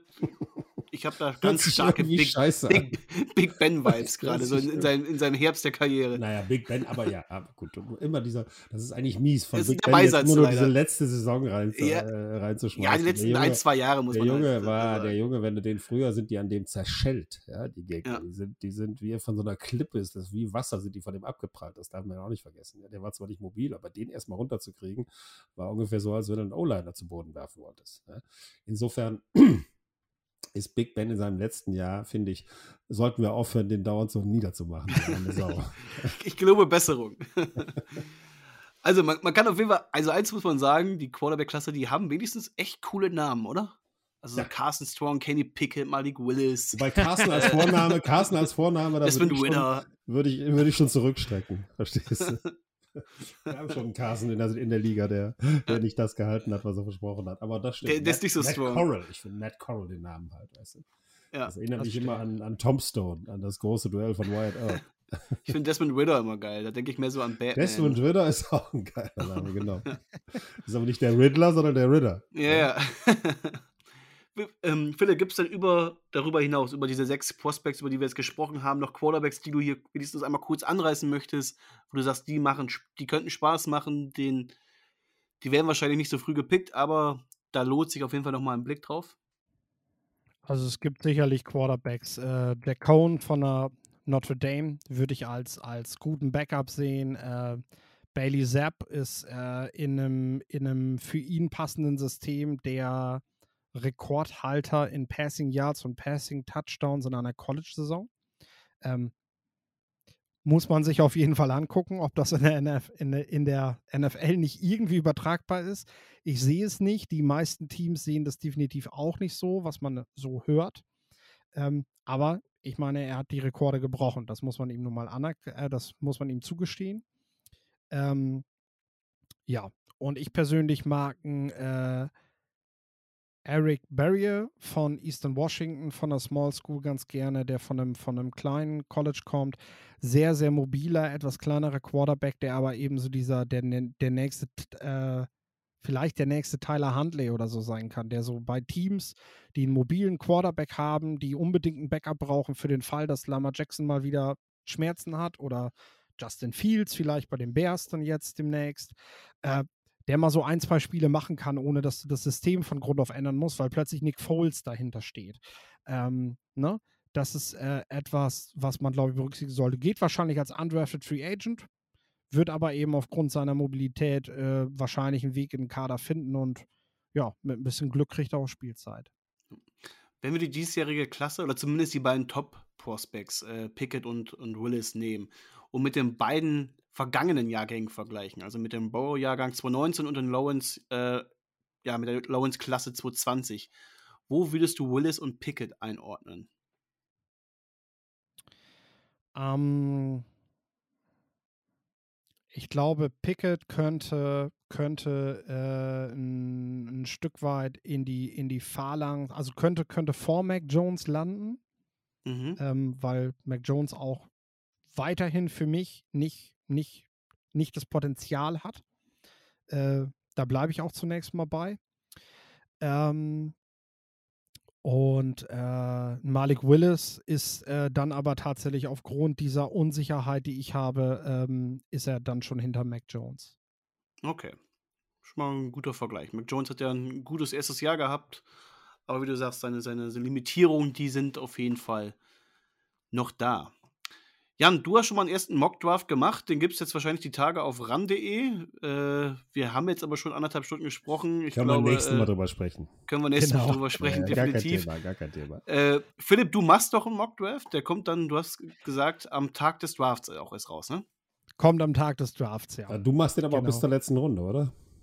Äh, nee, ich mache tatsächlich nur für die erste Runde. Ah, okay. ähm, ich mache keinen sieben Runden Mockdraft und äh, letztes Jahr war ich tatsächlich, also ich ich äh, hätte tatsächlich zu den besseren weltweit gehört mit dem Mockdraft. Kann man sich gerne bei Touchdown 24 nochmal angucken. Ich muss dazu sagen, es ist einfach mein Zusammentragen von Gerüchten, die ich sammle und wo ich mir versuche, irgendwelche Schlüsse herzustellen. Ich habe überhaupt keine Kontakte zu Teams. Ähm, und äh, versuche mir das dann so zusammenzureimen. Aber mal gucken, wie gut ich da dieses Jahr liege. Die Prognosen werden auf jeden Fall schwieriger. Ja, dieses also Jahr, ich finde aber dieses Jahr ist sowieso ein sehr schweres Jahr. Du hast nicht diese klaren Stars, jetzt außer vielleicht von den drei, drei großen Defense-Line-Spielern, die da weggehen werden. Ja. Aber, aber ansonsten bist du, bist du schon relativ, also jeder ist da unsicher. Ja, man guckt sich auch mal die Drafts und die, die, die Mock-Drafts von anderen an, von großen Experten. Die sind so wild teilweise. Ja? Ja. ich, hoffe, ich hoffe man hat Jan jetzt gut gehört, weil er war gerade irgendwo ja, ganz ich musste, ich musste, nein, ich musste den Stecker wieder reinstecken. also ich habe ihn verstanden. Weil mein Computer kaum noch Saft hatte, deswegen. Und diesmal habe ich richtig, hat der Stecker den Stecker richtig reingesteckt. Der Stecker, Sehr gut. Sehr gut. Ähm, Philipp, was, waren so, was ist so dein Lieblingsspieler aus diesem Draft? Wo hast du richtig Spaß, den auf dem Tape zu sehen? Wo freust du dich auch, den in der NFL mal spielen zu sehen? Was ist so der Spieler, wo du sagst, den wünsche ich mir bei den Chicago Bears. Also in diesem Jahr bin ich ein großer Fan von Wide Receiver Alec Pierce. Ähm, der ist Volleyballer und Dreispringer gewesen, neben, neben seiner Karriere als Wide Receiver. Und das, das sieht man in seinem Film. Also überaus athletisch. Ähm, ein Spieler, den ich ja gerne bei den Bears sehen würde. Und äh, Leo Chenal Linebacker, der so ein bisschen als, als äh, Oldschool-Linebacker gilt, weil er, weil er ein bisschen kräftiger daherkommt. Ähm, der aber ganz, ganz modern, ganz, ganz modern Pass-Coverage spielen kann und der sollte er später gedraftet werden als Runde 1, äh, vielleicht jemand sein kann, der uns noch die Augen öffnen wird und eventuell sogar auch so die Parameter für, wie, wie bewerte ich heute die modernen Linebacker nochmal wieder verändern kann ein Stück weit hinzu, vielleicht doch mal wieder ein bisschen mehr auf die physischeren Jungs zu setzen. Ich meine, erfahrungsgemäß nehmen die, die Cardinals ja sowieso einen Linebacker in Runde 1. Vielleicht ist er dann Kandidat. ja, er ist, glaube ich, zu schwer für die. okay. ja, äh, also dein Mockdraft, der erscheint auf Touchdown 24, auf der Online-Version. Ähm, dein Draft Guide, den gibt es jetzt schon zu haben. Schaut da auch gerne mal im Shop von Touchdown24 genau. nach. Ihr habt gemerkt, äh, die Expertise ist sowas von da. Und du analysierst, analysierst 181 Spieler sind es, glaube ich, ne? Insgesamt. Ja. Auf knapp 200 Seiten. Etwas über 200 Seiten sind es, ja. Ja. Also wirklich mit Pos Positional Ranking, mit Big Board. Ähm, es lohnt sich wirklich. Schaut da mal rein zu jedem Spieler eine, eine detaillierte Analyse. Wer sich also mit dem Draft beschäftigen will und auch kurzfristig damit beschäftigen will, der braucht nur diesen Guide und hat dann quasi alle Infos. Ansonsten kann man dich auch hören. Dein Podcast, äh, gibt es den auch überall oder wo, wo hört man den? Äh, den gibt es bei äh, Spotify und äh, bei sämtlichen Podcast-Plattformen, äh, die es halt braucht. Die Stars von morgen, den gibt es einmal die Woche. Hört rein. Definitiv. Ich glaube, ich höre da auch nochmal rein. Ja. Auch ein Interview mit, mit dem äh, österreichischen Talent Offensive Line. Bernhard Reimann, Bernhard Reimann, potenzieller Erstrundenkandidat für die Offensive Line, ist bei mir zu Gast gewesen. Wie gesagt, Jo Ulrich, ehemaliger äh, Quarterbacks-Coach der polnischen Nationalmannschaft, hat auch NFL Europe äh, gespielt. Ähm, und äh, der erzählt dort auch nochmal was zu den Quarterbacks. Also gerade die Quarterback-Liebhaber können sich da in der Folge auch nochmal was abholen. Ähm, ja, und jetzt haben wir in den letzten Wochen habe ich mit Lorenz Leinweber, der äh, selber auch Scout ist, der selber auch beim Senior Bowl vor Ort gewesen ist und äh, den NFLPA Collegiate Bowl mitveranstaltet, kommt hier aus Deutschland. Ähm, der ist bei mir eigentlich regelmäßig als Gast im Podcast. Eigentlich kann er den mittlerweile schon mit mitmachen. ähm, Co-Host. Wir beide, wir beide reden über die Rankings und äh, über die Gewichtung der Spieler. Also äh, da ist sicherlich gerade für Leute, die was mit dem Draft mehr zu tun haben möchten, was dabei, ja. ja. Man kriegt auf jeden Fall mehr Infos als jetzt äh, ja irgendwie regulär. Also man merkt schon, dass du bist da echt tief drin und hast Insider-Infos und auch Gedankengänge, die so manch einer eben nicht hat. Ja, also ich werde mir den Guide auf jeden Fall auch nochmal angucken, weil ich äh, und auch deinen 32er-Pick mit deinen Erklärungen, weil ich bei, in, auch in der Draft-Sendung dabei bin bei RAN äh, als Gast, zugeschaltet zumindest. Und äh, da werde ich die Jungs mal verblüffen, verstehst du? Ja, ja so ist das. Das heißt, endlich mal Ahnung im Draft, Endlich mal Ahnung. Wir haben den Guide schon ein paar Mal, ich glaube zweimal in der Story gepostet. Wir werden es nochmal machen, damit ihr jetzt auch nochmal alle Bescheid wisst und äh, wisst, wo ihr ihn findet und kaufen könnt. Äh, für ja, einen schmalen Kurs. Ich glaube, glaub, 4 Euro noch was für, für 200 Seiten. Also es lohnt sich wirklich, diesen Draft Guide zu holen. Ja, nächste Woche ist es dann soweit. Von der Nacht vom 28. auf den 29. April. Ähm, das ganze Prozedere wird in Las Vegas abgehalten, auch wenn die Raiders in den ersten beiden Runden keinen eigenen Pick haben. Die starten dann erst am zweiten Tag in Runde 3. Äh, wird auch auf RAN übertragen. Jan, du hast gesagt, du bist ja, selbst dabei. Ja. Wer ist noch alles bei der Show dabei? Äh, ich bin fest davon überzeugt, dass äh, äh, Coach und Björn Werner dabei sind. Ich bin mir aber nicht sicher. Icke ist auf jeden Fall dabei. aber wer sonst noch kommt, wird, wird eine Überraschung sein. Ich glaube, ein, der ein oder andere deutsche NFL-Spieler ist, ist auch noch irgendwie zugeschaltet. Aber es wird auf jeden Fall sehr unterhaltsam. Philipp, wie schaust du den Draft? Das ist ja wahrscheinlich so ein Feiertag für dich, weil dann ist auch erstmal die ganze Vorbereitung, alles, was du gemacht hast bis dahin, es fällt dann ab von deinen Schultern, oder? Ja, also ich bin tatsächlich mehr Fan, als dass ich darüber dann noch berichte. Ähm, begleite das natürlich an den Tagen danach noch auf Twitter. Dieses Jahr tatsächlich eine Ausnahme. Ich bin bei äh, Stoned Luck äh, Fantasy Podcast aus Österreich, die beiden Jungs. Ähm, Kennt man auf jeden eingeladen Fall, ja. worden. Ähm, die machten rund um den Draft machen die eine geile Show und äh, da werde ich auf jeden Fall auch in den, in den Vorberichten und so werde ich da zu hören sein und zu sehen sein. Ähm, das ist ja so als, ich sag mal, als Rahmenprogramm rund um RAN, wenn man da vorher noch mal ein bisschen was hören will oder im Nachgang, äh, kann, man, kann man sich da gerne mal reinschalten und äh, wird mich dort auf jeden Fall auch finden. Wunderbar das soll es für heute gewesen sein. Wir hören uns nach dem Draft wieder, dann auch wieder mit unserem geschätzten Kollegen Dominik Willigans, den wir hier natürlich schmerzhaft vermissen, aber er wird wieder zurückkommen, also keine Sorge. Äh. Ja, wobei ich überlege, eigentlich, der Philipp reicht doch. ich fand es auch Spaß gemacht, definitiv. Vielen, vielen Dank für deine Zeit. Nein, Dominik, wenn du das hörst, das war nur Spaß. ja, Mella, mir auch. Es hat mir auch Spaß gemacht. Ja, ich hoffe, ihr seid jetzt bestens Danke. vorbereitet auf den Draft. Äh, wir hören uns dann, wie gesagt, nach dem Draft wieder und wissen dann, wo die Talente hingekommen sind und werden dann nochmal vereinzelt drüber sprechen, wie dann die Situation für die aussehen. Also, macht's gut. Philipp, vielen, vielen Dank für deine Zeit. Stecker, dir auch vielen, vielen Dank. Danke. Hat Spaß gemacht. Jo. Und macht's gut. Ciao, ciao. Macht's gut, ihr zwei. Tschö. Quarterback Sneak. Der NFL-Talk mit Jan Stecker und den Dominics.